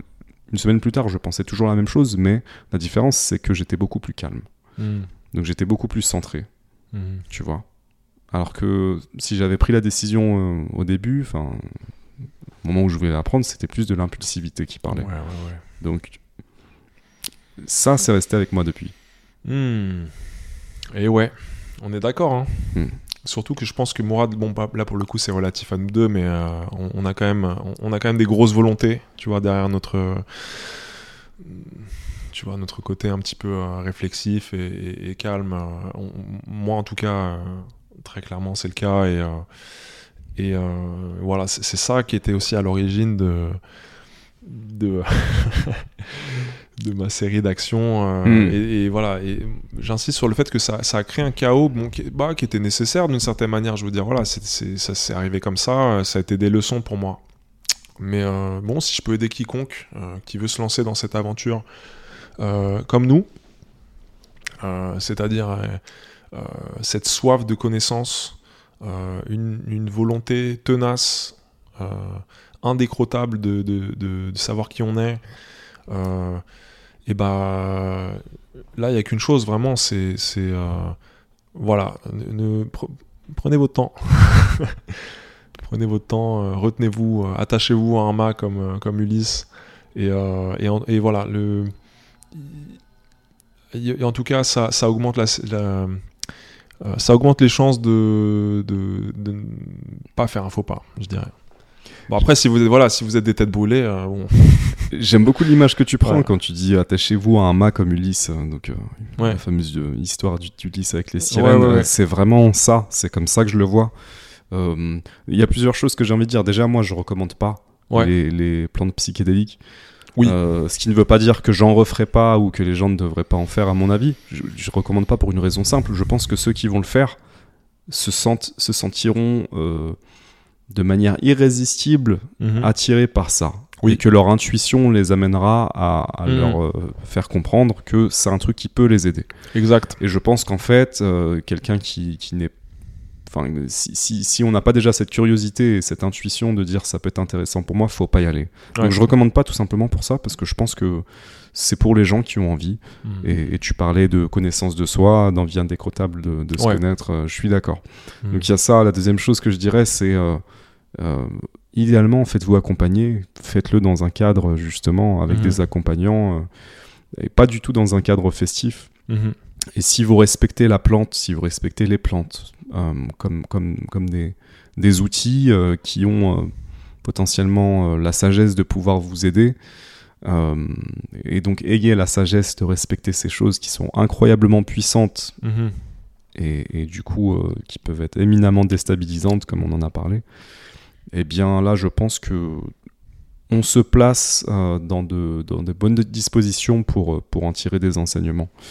L'autre truc, c'est que euh, en ayant ces expériences, je me suis rendu compte que euh, tu peux pas vraiment être addict à ces substances, en tout cas pas à ma connaissance et, et pas dans mon expérience, parce que euh, c'est pas toujours agréable en fait. Euh, c'est des voyages difficiles, c'est des voyages thérapeutiques. Ouais. C'est pas juste je vais aller planer et non non non euh, voilà les images. euh, si vous avez écouté l'histoire de Pierre, les images qu'il a vues, ok tu rigolais etc. C'était il y avait- de l'humour, Ouais. mais c'est pas facile de voir un, un arbre teinté de sang par exemple. Euh, voilà. Euh, tu peut-être t'as pas forcément envie de le voir tous les jours, tu vois. Il va te faire réfléchir, mais donc donc il y a aussi ça. Mais effectivement, si, si vous cherchez à savoir qui vous êtes, à apprendre à vous connaître et, et que ce- ces trucs-là vous appellent, pourquoi pas Moi, je recommande vraiment le, le cadre chamanique, c'est-à-dire des gens qui ont l'expérience, qui ont le savoir, qui ont la Mhm. connaissance, Ouais. qui ont le respect. Euh, idéalement, voilà, dans, dans des cultures où c'est très présent, mais euh, comme on le disait la première fois, euh, les cultures druidiques, ça existe aussi euh, Mhm. ici en Occident. Donc moi je voulais dire ça et puis les perspectives, euh, les perspectives, euh, voilà, c'est très intéressant euh, cette expérience que tu racontes parce que tu dis après, Ouais. il y a eu un déséquilibre, il y a eu une déstabilisation. Oui. Tu vois, et ça montre aussi que encore une fois, c'est un truc à respecter, c'est un outil, euh, mais c'est pas l'illumination non plus quoi. Euh, Moi, je parlais d'inflation. euh, je reviens tu sur parlais ce terme. d'inflation, oui. C'est l'économie de la psyché, n'est-ce Mm. pas? Euh, On est enflé comme un ballon. En fait, on, la, la structure de l'ego est enflée parce que bah, l'ego il est, il est limité en fait, Euh, et il est amené à intégrer des choses qui sont bien pour lui, hein, faire la part des choses, discriminer, hein, c'est ça, hein, Mm. euh, le, le travail de développement de la conscience, si je devais le résumer en une phrase. Et bah, en fait, là, il y, a- y a- énormément de contenu, et euh, ce contenu, en fait, qu'on devrait peut-être laisser à la périphérie, et y a, en tout cas, chez moi, il y a une compulsion de, l'intégrer, quoi. Euh, c'est pas le cas de tout le monde, hein, je parle vraiment de moi ici, hein, vraiment. Mais c'est un risque, enfin, je pense que c'est un risque euh, relativement... euh, Je dirais que c'est une prise de risque. Je pense que ces risques existent chez tout le monde, après à quel degré ça dépend, tu vois. Ouais. Euh, mais ça peut, voilà. et vous imaginez comme si c'est comme si, euh, ouais, je sais pas, genre. Tu sais quoi? Tiens, on va rester sur l'économie. ouais. Euh, vous gagnez au loto, un million d'euros, vous êtes millionnaire. Alors le, le- le- la grande histoire des gens qui gagnent au loto, souvent, c'est qu'en fait, euh, ils perdent une grande partie de leur argent euh, au bout d'un certain temps. Je crois que plus de 90% des gens qui gagnent au loto. Ouais, je sais pas. Ouais. C'est toi le money man ici. euh, comme ça. Voilà, exactement. Donc tu connais mieux les stats que moi. Hmm. Mais oui, en tout cas, c'est, c'est- je veux dire, c'est connu, quoi. C'est dans la culture. Euh, les mecs qui gagnent au loto, bon, euh, ils, ils deviennent pas euh, Elon Musk, tu vois. Hmm. Je dis ça parce que c'est l'homme le plus riche du monde, Mhm, il me mhm. semble aujourd'hui. D'ailleurs, je l'ai lu ce matin. Il est repassé numéro 1. Hmm. Euh, mais voilà, en fait, oui, c'est ça. C'est, exactement ce qui se passe. En fait, quand t'as pas les outils pour, pour construire à partir de ça, tu vas, tu vas tout perdre, en fait. Tu vas te retrouver... ok, tu auras peut-être un peu plus d'argent qu'avant, Hmm.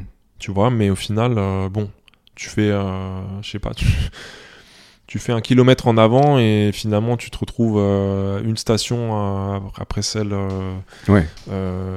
à partir de laquelle t'es parti, quoi. C'est pour moi, c'est vraiment prendre un raccourci.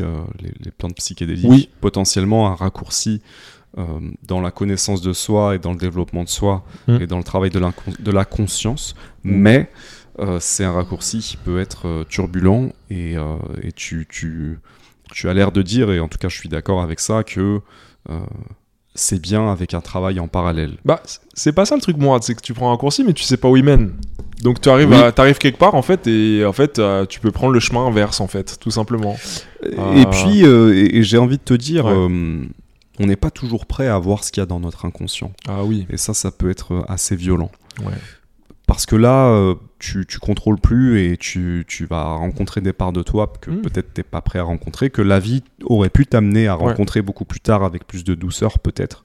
Ou en tout cas, euh, à un moment où tu aurais été euh, plus prêt et, mieux armé. Mm. Là, euh, tu bypasses tout ça, tu y vas, c'est un raccourci. Évidemment. Mais là, j'insiste sur le caractère subjectif, dans le sens où c'est très personnel, c'est ton inconscient. Mm. Et, euh, et l'erreur de l'inflation, c'est de, se dire, euh, sans avoir fait le travail préalable, hein, de se dire, tiens, ça c'est la réalité. Alors, ça, ça l'est, mais pas dans la mesure dans laquelle, euh, quand tu es dans un état d'inflation, pas dans la mesure dans laquelle toi tu l'interprètes. Et en fait, tu fais, c'est comme si tu continuais, en fait, tu, te dis, tiens, j'ai pris le raccourci, et tu fais des raccourcis partout, en fait. Ensuite, tu fais dans les raccourcis dans le processus interprétatif. Et ça, ça pardonne pas. Euh, moi, j'aime bien dire aussi, euh, j'ai réfléchi à cette phrase euh, dernièrement, il n'y a pas de raccourci pour le raccourci. Mm. Tu vois? Mhm. Donc, à partir de là, il faut... la, la- la- la manière la plus raisonnable d'aborder ça, euh, encore une fois dans le cadre euh, qu'on a énoncé, euh, c'est de faire un travail en amont. Et euh, bon, moi j'ai fait une certaine partie du travail en amont, hein, j'ai fait j'ai travaillé le rêve, mais j'ai pas travaillé la méthode, j'ai pas travaillé le cadre, j'ai pas travaillé la structure. Et là, c'est de la science. Là, on est, on est dans la science. La psychologie, c'est de la science. Euh, vous, pouvez, vous pouvez tacler l'astrologie, mais là, par contre, on rigole pas là quand on parle de psychologie, etc. Donc, en effet, oui, il y a des conséquences réelles et euh, voilà, on parle de, on parle de destin, de karma, de, de, ce qui se passe sur la matière, des projections, et, on entre dans tout ce domaine-là, quoi. Mais bon, euh, en- restant sur le voyage, euh, ouais, c'est, pour moi, c'était mon, euh, ça a été ma, partie négative, très clairement. Les dangers que, que j'ai encourus et vécus, je suis là pour en parler. Et je pense que voilà, Mourad et moi, on, est vraiment d'accord là-dessus. hein, que moi, j'insiste sur le, caractère, le caractère scientifique. Euh, je sais que ça fait, ça fait vraiment télo de se dire tiens, on fait de la science et tout. Putain, je suis pas psychologue. euh, genre, moi, j'ai juste envie de guérir ou je sais pas quoi, ou j'ai envie d'avoir une réponse à une question, mais on peut tous le faire. Je, je, parle vraiment, enfin, bon, il y a des degrés différents après, mais il y a des, quand même des trucs de base, tu vois. Et moi, le conseil que je pourrais me donner, c'est euh, juste euh, comment tu sais, comment tu sais ça, comment tu sais que cette vision c'est ça? Pourquoi tu fais, ça- pourquoi tu prends cette décision maintenant, après avoir pris euh, euh, les champis. Ah, moi j'ai pris cette décision parce que euh, tiens, je pensais que je pensais que j'allais apporter, j'allais faire quelque chose de bien. Mais comment tu sais ça? Mais je savais pas. Je partais sur des intuitions. Mais attention, les intuitions, tu sais, souvent c'est l'ego aussi. hein. Enfin voilà, hein, on n'est pas. sinon, il suffirait juste d'être bon en intuition. Alors oui, on peut s'améliorer hein, sur les intuitions très clairement, mais c'est toujours, c'est pas, euh, c'est pas logique. Oui, Euh, oui. Donc il y, y a ce degré de, euh, de chance, quoi. Tu vois? J'ai envie de dire, Ouais. j'ai envie de dire, je pense que, je pense que il faut, il faut savoir, il faut apprendre à s'ancrer et sortir de l'impulsivité Hmm, euh, dans laquelle euh, parfois on peut être hmm. quand on est euh, d'un tempérament impulsif et puis euh, Mm. assez émotionnel. Faut apprendre aussi à tempérer ça Hmm. et, et pour des décisions importantes ou des discussions importantes, même choisir le bon moment, Hmm. attendre quand c'est nécessaire. Ouais. Effectivement, euh, quand tu sors de, de- de- d'une expérience psychédélique et que tu es dans l'énergie, et tu parlais d'inflation, donc tu Ouais, es ouais, dans- ouais. c'est comme si tu étais encore dans un- une sorte de momentum, tu vois, de ce que tu viens de vivre. Oui. Euh, comprendre que euh, peut-être à ce moment-là, t'es pas complètement euh, ancré, t'es pas dans ton état complètement normal. Oui, c'est ça. Tu es encore, euh, euh, j'allais presque dire euh, le champignon est encore là ou la plante est encore là. Après, je, je me demande si c'est pas une étape pff, nécessaire. inéluctable parce Oui, que ouais, forcément, le-. On, on parlait de, je sais pas si on, avait mentionné ça dans le premier podcast, mais les barrières de l'ego disparaissent en fait. Oui. Donc il y a forcément un état un peu chaotique et avant Voilà. que ça se reconstruise. Et donc c'est intéressant aussi Ouais. parce qu'il y a cette idée chez euh, certaines personnes que l'ego est un ennemi. Mais là, on revient pas. Là, tu dis tout le contraire parce que tu dis en fait, Bah voilà, ouais, ouais, ça ouais, c'est exaspérant même. Tu dis, tu dis qu'en fait l'ego euh, est une structure. Bah, Voilà, c'est ça que tu as l'air de dire là. c'est un peu vrai, c'est un ennemi, mais tu peux pas t'en passer, tu vois. Donc euh, Je pense que c'est euh, une structure qui est essentielle à notre survie. oui, oui, exactement. Voilà. Et donc là, quand, quand cette barrière, quand cet ego Mm. est un petit peu, disons, mou, voire fondu euh, après une expérience psychédélique, euh, t'es content de le revoir revenir aussi. Moi, dans mes expériences, j'ai été content de, me- de revenir dans mon corps aussi. Euh, Et de me dire, euh, ah, c'est bon, je suis revenu à moi. Mais moi, Mourad. ouais, pas ouais, moi, ouais. Pas moi, l'infinité que je suis, que nous sommes. Non, moi, Mourad. Je suis revenu là. Je suis sorti de mes perceptions, de mes visions, de mes communications avec un tel, avec euh, animaux, euh, je sais pas quoi, enfin, extraterrestres. Enfin, voilà. Je suis revenu là et ça fait du bien. C'est marrant parce que euh, Mourad, je vais te rappeler un truc. Quand Oui. tu- quand- le lendemain de mon trip euh, de, de Champy dont, dont j'ai parlé, euh, donc qui était mon, pro- qui était mon premier, hein, j'en ai eu un Mhm. deuxième récemment aussi. Mhm. Euh, le lendemain, tu m'as envoyé un mème et c'était un. C'était un, un mec qui était habillé en piccolo, je crois, de DBZ, ou qui ressemblait à un extraterrestre. Un, Oui. un mec, un type en vert qui était en Oui. train de. de qui Mettre de l'essence dans sa voiture. qui était à la station d'essence et qui foutait de l'essence dans sa voiture à côté des gens et tout, tu vois. Mm. Et- à côté et- des gens normaux. Et, et le sous-titre, c'était euh, Moi après le voyage, euh, moi après les champis, quoi, tu vois. C'est un peu ça. C'est mais c'est pas un peu ça. c'est beaucoup ça. Yes.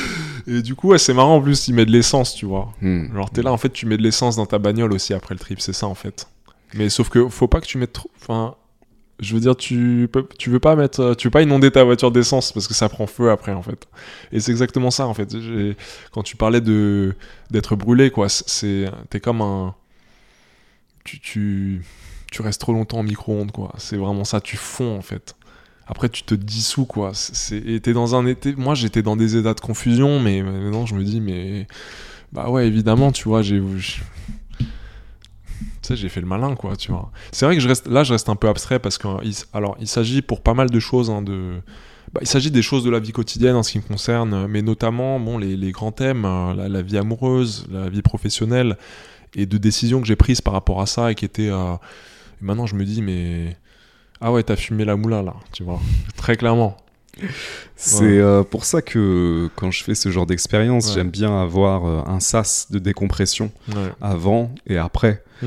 Et, et c'est pour ça que la jungle, c'était génial parce que euh, j'avais du temps euh, après pour récupérer Mm, mm. avant de revenir à la ville, qui était un sas de décompression parce qu'on avait l'hôtel pendant quelques jours avant de reprendre notre voyage. Ouais, ouais, ouais. Euh, et, et ça, c'est aussi une recommandation que, que j'aurais, tu vois, pour les gens qui veulent se- faire ce genre d'expérience. Soyez accompagnés, mais prenez aussi du temps avant et après pour Complètement. revenir à vos sens et, Ouais, et ouais. pas tout de suite rentrer dans, tu vois, euh, la vie, euh, reprendre ta routine avec tout ce que ça implique, le- la rencontre avec les gens, les confrontations, les situations, ouais. les conversations. les- Parce qu'on est dans des états de sensibilité exacerbés aussi euh, après ça, et, et aussi peut-être encore Mm. dans de l'émotionnel de, de- du voyage qui a été vécu, des visions qui ont, qui ont émergé. Donc, euh, Ah, mais moi, c'est très clair. hein, euh, Moi, tu vois, là, là, moi, j'ai pris ce temps-là parce qu'il se trouve que j'étais en vacances. Ouais. Euh, je travaillais pas euh, la première fois que j'en ai pris, mais la deuxième fois, Mm. j'ai enchaîné en fait euh, trois jours après, tu vois. Mm. Non, deux jours après. Mm. J'ai enchaîné le taf. J'ai fait une connerie. tu veux nous parler de cette deuxième expérience du coup? Ouais, s'il y a le temps, il n'y a pas de problème. Il y a le temps. Ok. Du coup, euh, la deuxième expérience, euh, je reprends des champis. Hmm. Et bah, du coup, euh, c'était très différent. Cette fois-ci, il y a eu de l'eau à couler sous les ponts. Je cette expérience, je l'ai faite en extérieur, moi-même, sans guide j'étais suffisamment confiant euh, après tout le chemin que j'ai traversé pour faire ça. Je l'ai fait avec une amie. Euh, ouais. J'ai eu, la chance d'être dans le sud de la France, au bord de la plage. Euh, j'ai J'étais très conscient que, voilà, la, synch- la synchronicité était euh, de ce qui se passait hein, d'une certaine manière. Pour moi, la différence entre la première expérience et l'autre, c'est le degré de conscience avec lequel j'aborde les- les- l'expérience. Donc voilà, j'étais conscient qu'il allait se passer quelque chose et tout, mais évidemment, on est toujours, euh, on est, on toujours conscient d'une certaine limite. Euh, le but, c'est justement de, de voyager dans l'inconscient, de plonger. J'ai plongé, j'étais dans la mer. Je, j'ai nagé d'ailleurs ce jour-là, euh, Mhm. justement quand j'ai commencé. On était sur la plage le soir. Euh, j'ai décidé de, je piquais une tête. C'était cool. Euh, je me suis rendu compte que j'avais pas peur de l'eau. Là, j'étais plus dans la, dans, vraiment dans le monde extérieur, dans l'objectivité en fait. Euh, même si voilà, il y avait les projections euh, continuent à se faire. En fait, on, on est dans un état de réception accru. Et je dirais la différence entre cette première expérience et cette deuxième, c'est que là, j'étais capable, j'étais beaucoup plus confiant dans l'interprétation en temps réel. Mais là, il s'agit de mon travail personnel euh, que j'ai accompli depuis tout ce temps. Et euh, c'est assez marrant, il y avait une certaine fluidité. C'était plus euh, le côté un peu surprise, les, images qui s'impriment dans ton esprit comme le premier voyage, mais qui était aussi, bon, dont le dont l'environnement était euh, se, prêtait à ça. hein. On, on parle de set and setting. Je sais pas si on l'a mentionné dans le premier podcast, donc bon, je- Mm. mais je, je pense que on va pas.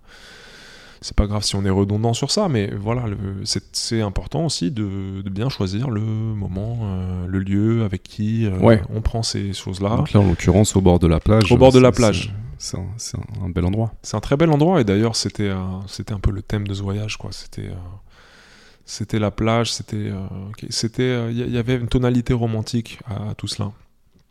Euh, et oui, c'était intéressant. Je, voyais tout autour de moi. J'arrivais. Alors, ce qui était intéressant, c'est que je faisais des projections, c'est-à-dire j'interprétais ce qui se passait autour de moi, mais je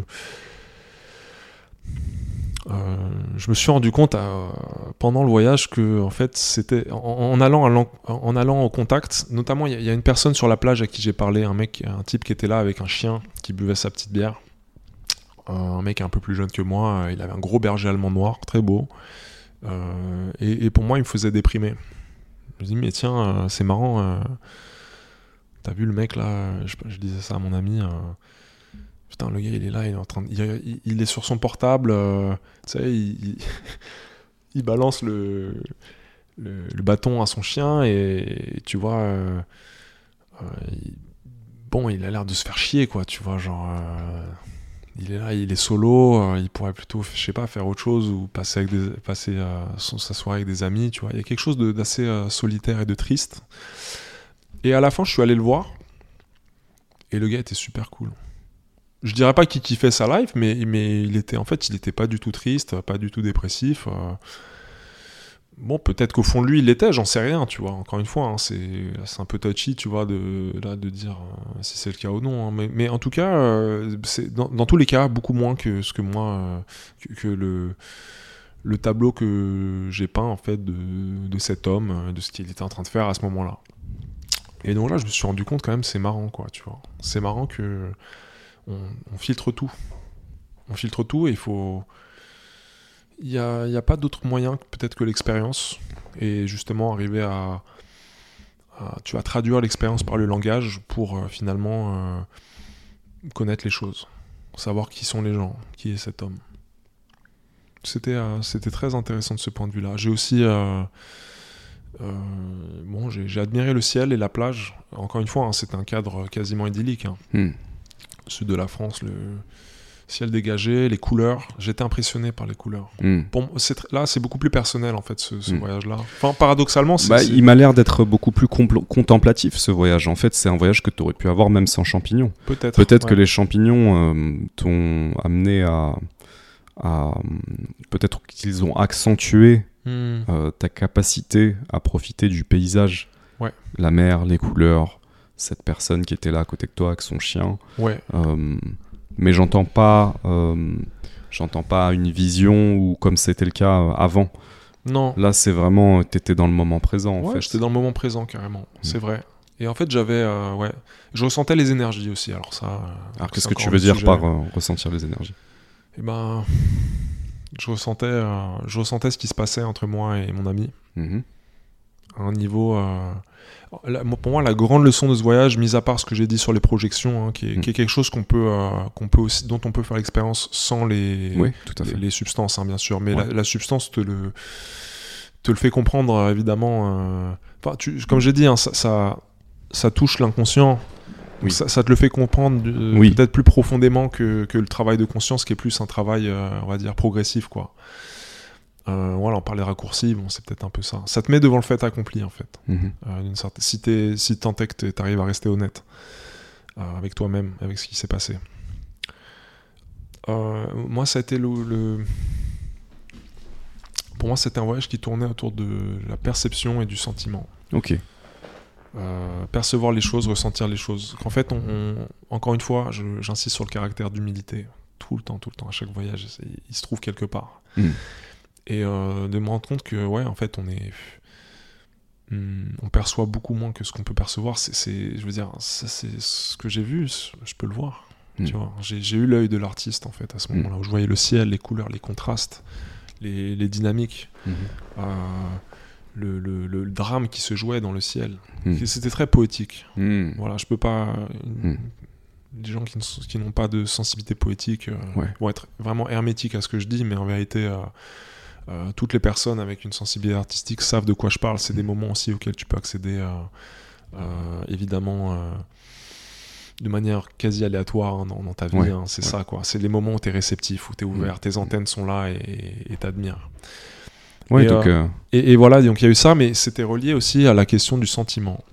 Euh, et ça, moi, c'est quelque chose que déjà, dont, dont j'étais déjà conscient plus tôt, mais ça me l'a fait comprendre aussi euh, sous, sous une certaine perspective, c'est que tu peux pas détacher la, euh, la création artistique avec la vérité du sentiment. Hmm. Donc en fait, si tu vois les per- percevoir les choses dans leur complexité, mhm. ce qui est le but de l'art pour moi, tu, te- tu te révèles dans ta complexité, même si ça, ça paraît simple. Mhm. Ça, on s'en fout de ça. Euh, pourquoi l'art abstrait euh, Les gens ils disent que c'est des.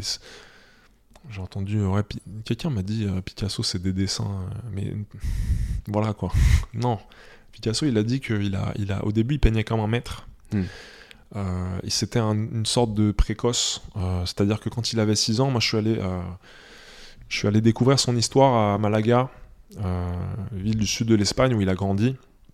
Il y a un musée qui lui est dédié et en fait, à l'âge de 5-6 ans, mais il, il avait un tel talent, il, il disait, il peignait comme euh, Léonard de Vinci, quoi. Bon, je- enfin, peignait, il dessinait euh, comme, euh, comme Da Vinci. Ou je sais plus, je dis, je dis Léonard de Vinci, mais en tout cas, euh, un certain maître était. était il a été fait référence d'un certain maître. Tout ça pour dire, que, ce soit vrai ou non, qu'en tout cas, il avait un talent visiblement naturel et incommensurable, unique. Et ça, c'était dans, sa maison natale. Et en, allant dans le musée qui lui était dédié, et ben, je voyais ses œuvres de sa fin de vie. Et euh, bon, toujours souvent dans les musées, à côté des œuvres, tu as, tu as des petits descriptifs hein, de tel ou tel, du contexte. Et il, disait euh, euh, les, œuvres qu'il a fait peut-être dans, sa dernière décennie avant de mourir, ou les 20 dernières années. Il dit Je fais des dessins qui ressemblent à des dessins d'enfants, mais pourtant j'ai passé toute ma vie à essayer de faire ça. Mhm. Et Mhm. donc en fait, voilà. On peut pas avoir la prétention de. Il faut avoir un œil en fait pour, pour savoir ce qui, ce qui est. euh, Enfin, je parle de la peinture là, tu vois, mais je peux parler de l'oreille aussi pour la musique. non, mais ça nous amène à ton. À ton... pour- Excuse-moi de t'interrompre, Ouais, je t'interromps parce que on va dans beaucoup de détails et là, ça. Non, t'inquiète, t'inquiète, j'allais Euh, terminer. Euh, mais vas-y, Mourad. Ton dernier voyage, en fait, il est. C'est un autre type de voyage qui est très poétique et Mhm. très connecté au, au moment présent et au, au paysage, à l'endroit qui t'entoure. Ouais. Et, euh, et je voulais simplement dire que euh, on, on a beaucoup parlé, on a beaucoup insisté sur euh, les visions, sur le voyage chamanique, sur l'introspection, Mhm. sur le côté psychique, psychanalytique même. Mhm. Mais que là, on est dans un autre type de voyage qui est pour moi tout aussi valable et tout aussi important. C'est le, le voyage qui te fait apprécier euh, eh bien, le moment présent, tout simplement. Ouais, je suis, je suis d'accord avec toi.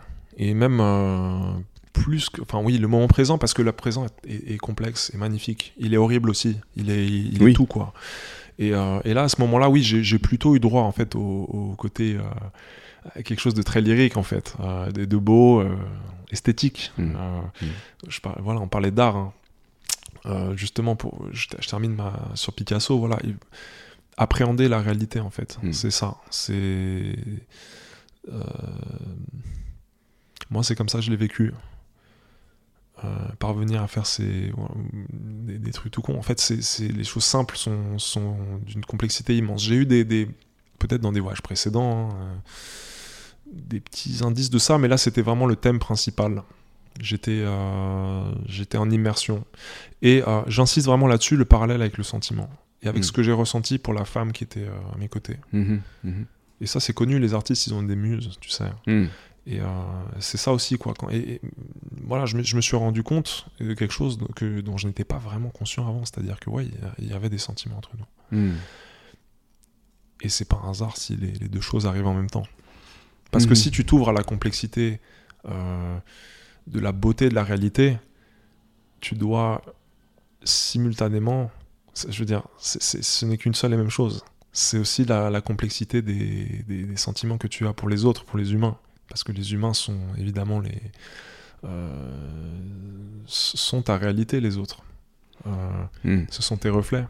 Et ce qui se passe entre toi et quelqu'un, à un moment donné, ça va aussi. euh, euh, cette émotion qui circule entre toi et une personne donnée, Mm. et ben, cette émotion, elle va, elle va régir ta perception de, de ta réalité, ta, ta, su- ta subjectivité qui peut te rapprocher d'une objectivité aussi. Euh, tu vois? J'ai envie de dire que tu aurais pu. euh, que les champignons, c'était un prétexte ce jour-là. Peut-être. Que je crois que tu aurais vécu un aussi bon moment sans. Euh, Peut-être qu'il y a eu, euh, comme on le disait, euh, ça a accentué quelque chose, ça t'a permis de percevoir et, et cette introspection. Ouais. Mais j'aurais envie de dire que en fait c'était un prétexte et que j'aurais presque envie de conclure sur ça. Ouais. En fait, on n'a pas besoin de ces plantes. Mais oui. On n'en a pas besoin. Ouais, Euh, ouais. c'est, on a parlé de raccourcis, Ouais, on a parlé de vision, d'inconscient, d'accord. Hmm. Mais en réalité, t'as pas besoin de ça pour euh, avoir le même euh, genre d'expérience, de réalisation. Oui. Euh, je parle autant des réalisations qu'on a pu décrire dans ton dernier voyage, qui est magnifique, qui est Mm. poétique, qui est lyrique, que les réalisations de, de symboles inconscients, etc. Hmm. Il y a d'autres manières d'avoir accès à ça, en fait. Tout à fait. C'est une manière parmi tant d'autres. C'est une manière qui peut être euh, fascinante, Mm, euh, euh, magnifique, transcendante, Mhm. brutale, Mhm. poétique, mais c'est une manière parmi tant d'autres. Et c'est un voyage parmi tant d'autres. Oui. Et je crois qu'on s'est déjà dit ça aussi, Ouais, que ouais, le vrai voyage, en fait, qu'on a à vivre, c'est celui-là. Et Eh ouais, c'est ça. Là, quand on est en possession de, de- nos sens, on a différents filtres, chacun. Mhm. On a différents niveaux de perception, de conscience. Mais le vrai voyage, c'est quand même ça. Ouais, bien sûr. Bah, tu, tu, ouais, tu connectes l'inconscient en fait, et, euh, et là ça devient, ça, c'est, c'est l'inclusion de, c'est l'inclusion de contenu, de contenu psychique euh, Mm. qui, qui nuance les choses, Ouais. qui, qui te rapproche de, de la vérité, de la complexité, de la beauté. Euh, tout ça, c'est, qu'une seule, ce sont les facettes du même diamant qui est, qui est la vie, quoi. Ouais. Carrément, carrément. Pierre, j'ai Ouais. kiffé cette, euh, cette dernière partie. C'était grave sympa. Je crois que c'était. Ouais. euh, Mm. je comprends pourquoi on l'a pas fait la dernière fois. Ouais, aussi, ouais, ouais. Je pense qu'on n'était pas tout à fait prêt la dernière fois. euh. Bah, clairement, pour moi, oui. Ouais. Je peux, je peux l'affirmer. Je pense qu'on on- on a été capable d'aller beaucoup plus loin aujourd'hui qu'on l'aurait été la dernière fois. C'est vrai. Ouais, on a eu un petit peu de temps en plus. Euh, je pense que c'est un temps qui a été précieux. Et Ouais. justement, on revient à la leçon. euh, parfois, il faut attendre. Parfois, faut attendre. Ouais, ouais. ouais. Parfois, ça fait du bien d'attendre. Mm, mm, mm. Est-ce que euh, il y a un dernier mot que tu voudrais, voudrais ajouter pour conclure? Euh, non, très sincèrement. Je pense que j'ai déjà tout dit. Euh, je dirais juste, euh, je sais pas si on fera un autre épisode, euh, peut-être, mais euh, tu disais que c'est pas, euh, ok, tu disais que c'est qu'il qu'il faut pas forcément les prendre euh, ces, choses-là. Moi, je les ai pris, ça venait d'une, quand même, ça venait quand même d'un endroit de, souffrance euh, il faut pas l'oublier. Ce sont des, des médicaments. On n'est pas obligé de prendre des médicaments, mais je veux dire, il y a des fois quand même. euh, il faut pas s'en passer non plus. Bon, c'est c'est pas, je veux dire, c'est pas une réponse tranchée là que je donne. Euh, c'est à tout un chacun de de prendre euh, cette décision là. Nous, on a été guidés par ça aussi. hein. Il y a un truc mystérieux euh, Oui. avec- ça. hein. Oui. On, on- on parlait de mystère hein, tout à l'heure. Voilà, le, champ- le champignon, notamment, mais aussi euh, d'autres d'autres substances hein, psychoactives, hein, servent à te rapprocher de, du mystère en fait que tu es. Qui es-tu? C'était ma question hein, initiale, je rappelle. Qui es-tu? Où tu vas? Ça sert à ça. Il y a plusieurs manières. Il y a cette manière-là qui est basée sur euh, la consommation d'un objet extérieur. Il y a d'autres manières. Je pense notamment. J'ai rencontré une personne qui était. euh,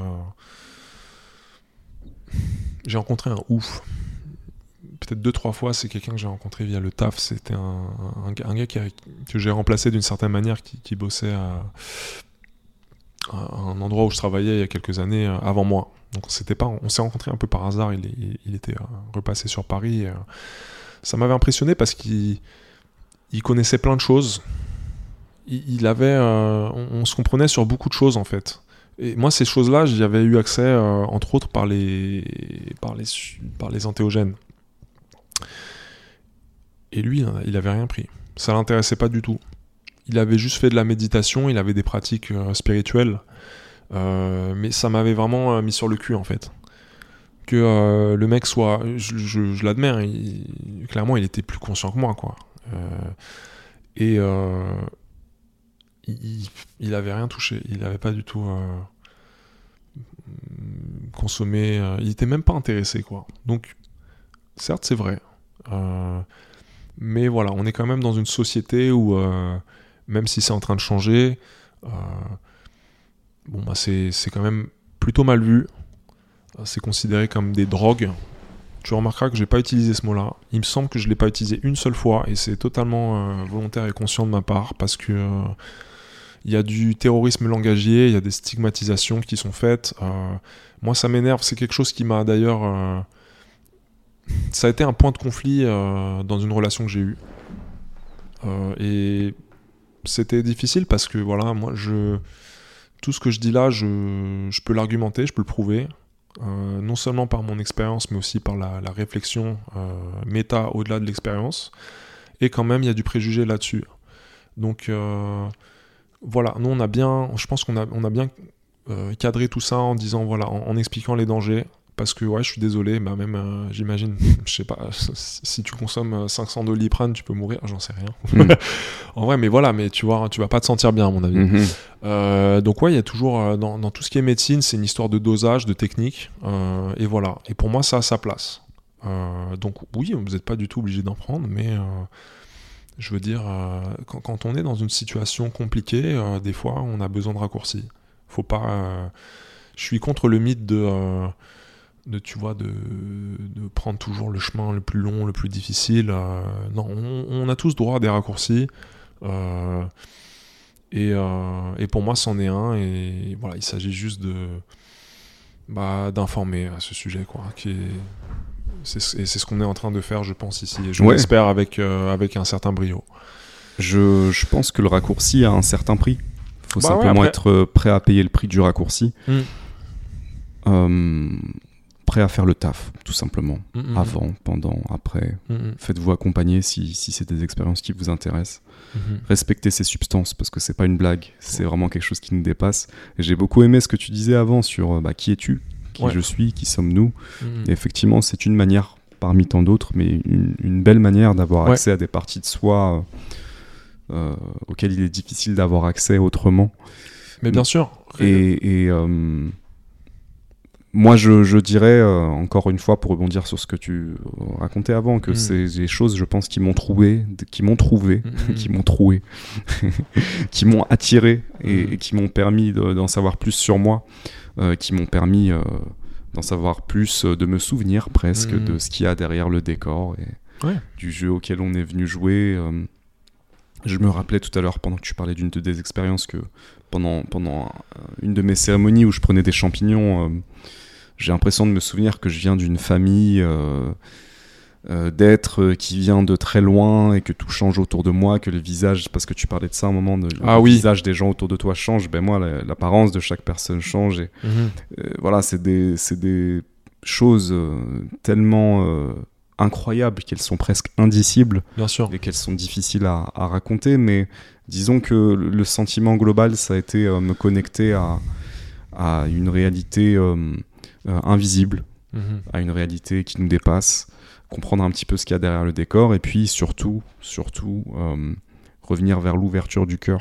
Et, et même Ouais. quand, quand je l'oublie euh, dans le quotidien et, et dans la vie ou la survie, parfois, euh, Mhm. eh bien, il y a toujours ce truc qui me ramène à ça, Oui, d'une je- manière ou d'une autre. malheureusement, je pense qu'on vit dans une société où le cœur est mal en point. Donc c'est, c'est, ça m'étonne pas du tout ce que tu dis. Ça a été également mon cas. J'ai pas parlé de mon expérience, ma première vraie expérience euh, euh, de substance psychédélique. Je sais pas si on peut qualifier de la de MDMA pardon, techniquement d'antéogène, mais euh, parce que je sais pas, c'est pas une plante, mais oui, moi pour moi c'était l'ouverture du cœur hein, très clairement. En fait, l'expérience qui a précédé l'expérience de champignons que que j'ai narré tout à l'heure, euh, c'était une sorte de prélude. Et euh, ça a été d'abord, je, pense que c'était la première étape nécessaire pour moi hein, de, de me reconnecter à mes émotions. Euh, donc c'était ouais, c'était moins fort que l'expérience euh, des champignons, m- que ce voyage-là, mais mais il fa- et je pense que c'était un bon, euh, une bonne introduction. Hmm. Et justement, c'était euh, cette reconnexion aux émotions. Et aujourd'hui, euh, pour être beaucoup plus connecté à mes, à mes émotions qu'avant, et je pense que le dernier voyage que j'ai fait est un gage de, de cette affirmation, n'est-ce pas? Mm. Ouais, moi je vois que c'est- très mal en point. Hmm, hmm. Ça m'attriste un peu de dire Tu veux ça, dire mais- un niveau collectif un niveau collectif, un niveau collectif, ouais, Je ouais. suis d'accord. Tout à fait. Donc d'où le besoin peut-être de ces raccourcis, quoi. S'il n'y a pas d'autres Mm. méthodes. euh, Oui. Je veux dire, voilà. euh, avec tout le respect que j'ai pour, je sais pas, les gens qui font du yoga ou de la méditation, c'est pas forcément des gens qui sont euh, que moi j'estime aujourd'hui être connectés à leurs émotions. Voilà. Je dirais juste ça. Et euh, ouais, pour terminer, euh, je parlais justement de ce du travail en amont, faire ses devoirs un peu. Euh, ouais, renseignez-vous sur la, la psychanalyse, lisez Jung, Hmm. préparez-vous. Ah, mais là, tu sais pas n'importe quel type de psychanalyste. Ouais, voilà, mais c'est ça. Mais ce que je veux dire, c'est Est-ce que, ça- que, est que Jung n'était pas un, un- un- un chaman oui, des temps modernes et puis un chaman occidental surtout? Je- moi je pense que oui. Moi, je dirais que oui aussi. Euh, je pense que. Je pense que peut-être ça le réhabiliterait même de le voir comme ça plutôt que de voir. euh, tu sais, les gens ils vont se dire ah ouais, c'est un vieux blanc, tu vois, c'est un scientifique. Bah, surtout, euh, je trouve que ça, lui- ça ne fait pas justice de le décrire comme un psy en fait, de juste dire que c'est un psy. Non, c'est un philosophe aussi, c'est beaucoup de choses. euh, J'utilise vulgairement euh, le, tu vois l'abréviation de psy. euh, Ouais. Euh, c'est beaucoup plus que ça, mais, euh, mais bon, voilà. En tout cas, euh,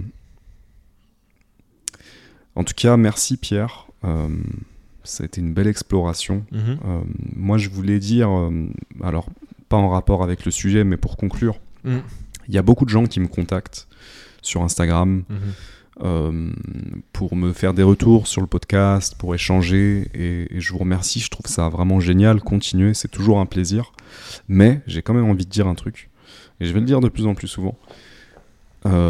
Laissez des commentaires sur les vidéos sur YouTube parce que ça permet aussi aux gens comme Pierre qui viennent avec moi d'avoir des retours, Mhm. euh, d'échanger euh, et puis surtout ça nous permet de, de, euh, de construire une petite communauté parce que je pense que vous vous rendez pas compte peut-être que vous êtes timide et du coup je comprends vous, vous partagez avec moi et c'est cool mais franchement le commentaire que vous allez laisser le like que vous allez mettre sur la vidéo YouTube ça fait du bien Mhm. ça fait vraiment du bien et, et ça nous permet de partager, d'échanger, d'approfondir ensuite.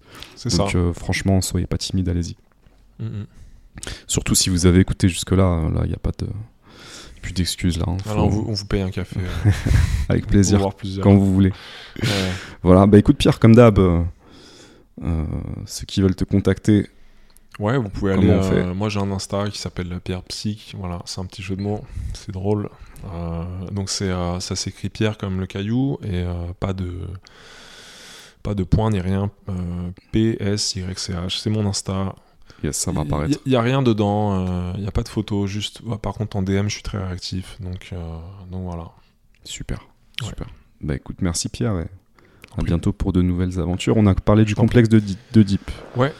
Ok, peut-être qu'on Ouais, appellera ça le rappelle- complexe maternel ou un truc Ça me rappelle que je dois appeler ma mère d'ailleurs. Ah. Ouais. Bon bah moi je vais rentrer manger avec ma mère, Manger la shorba. entre autres. Ouais. Allez. Ça marche. Ok. Ciao.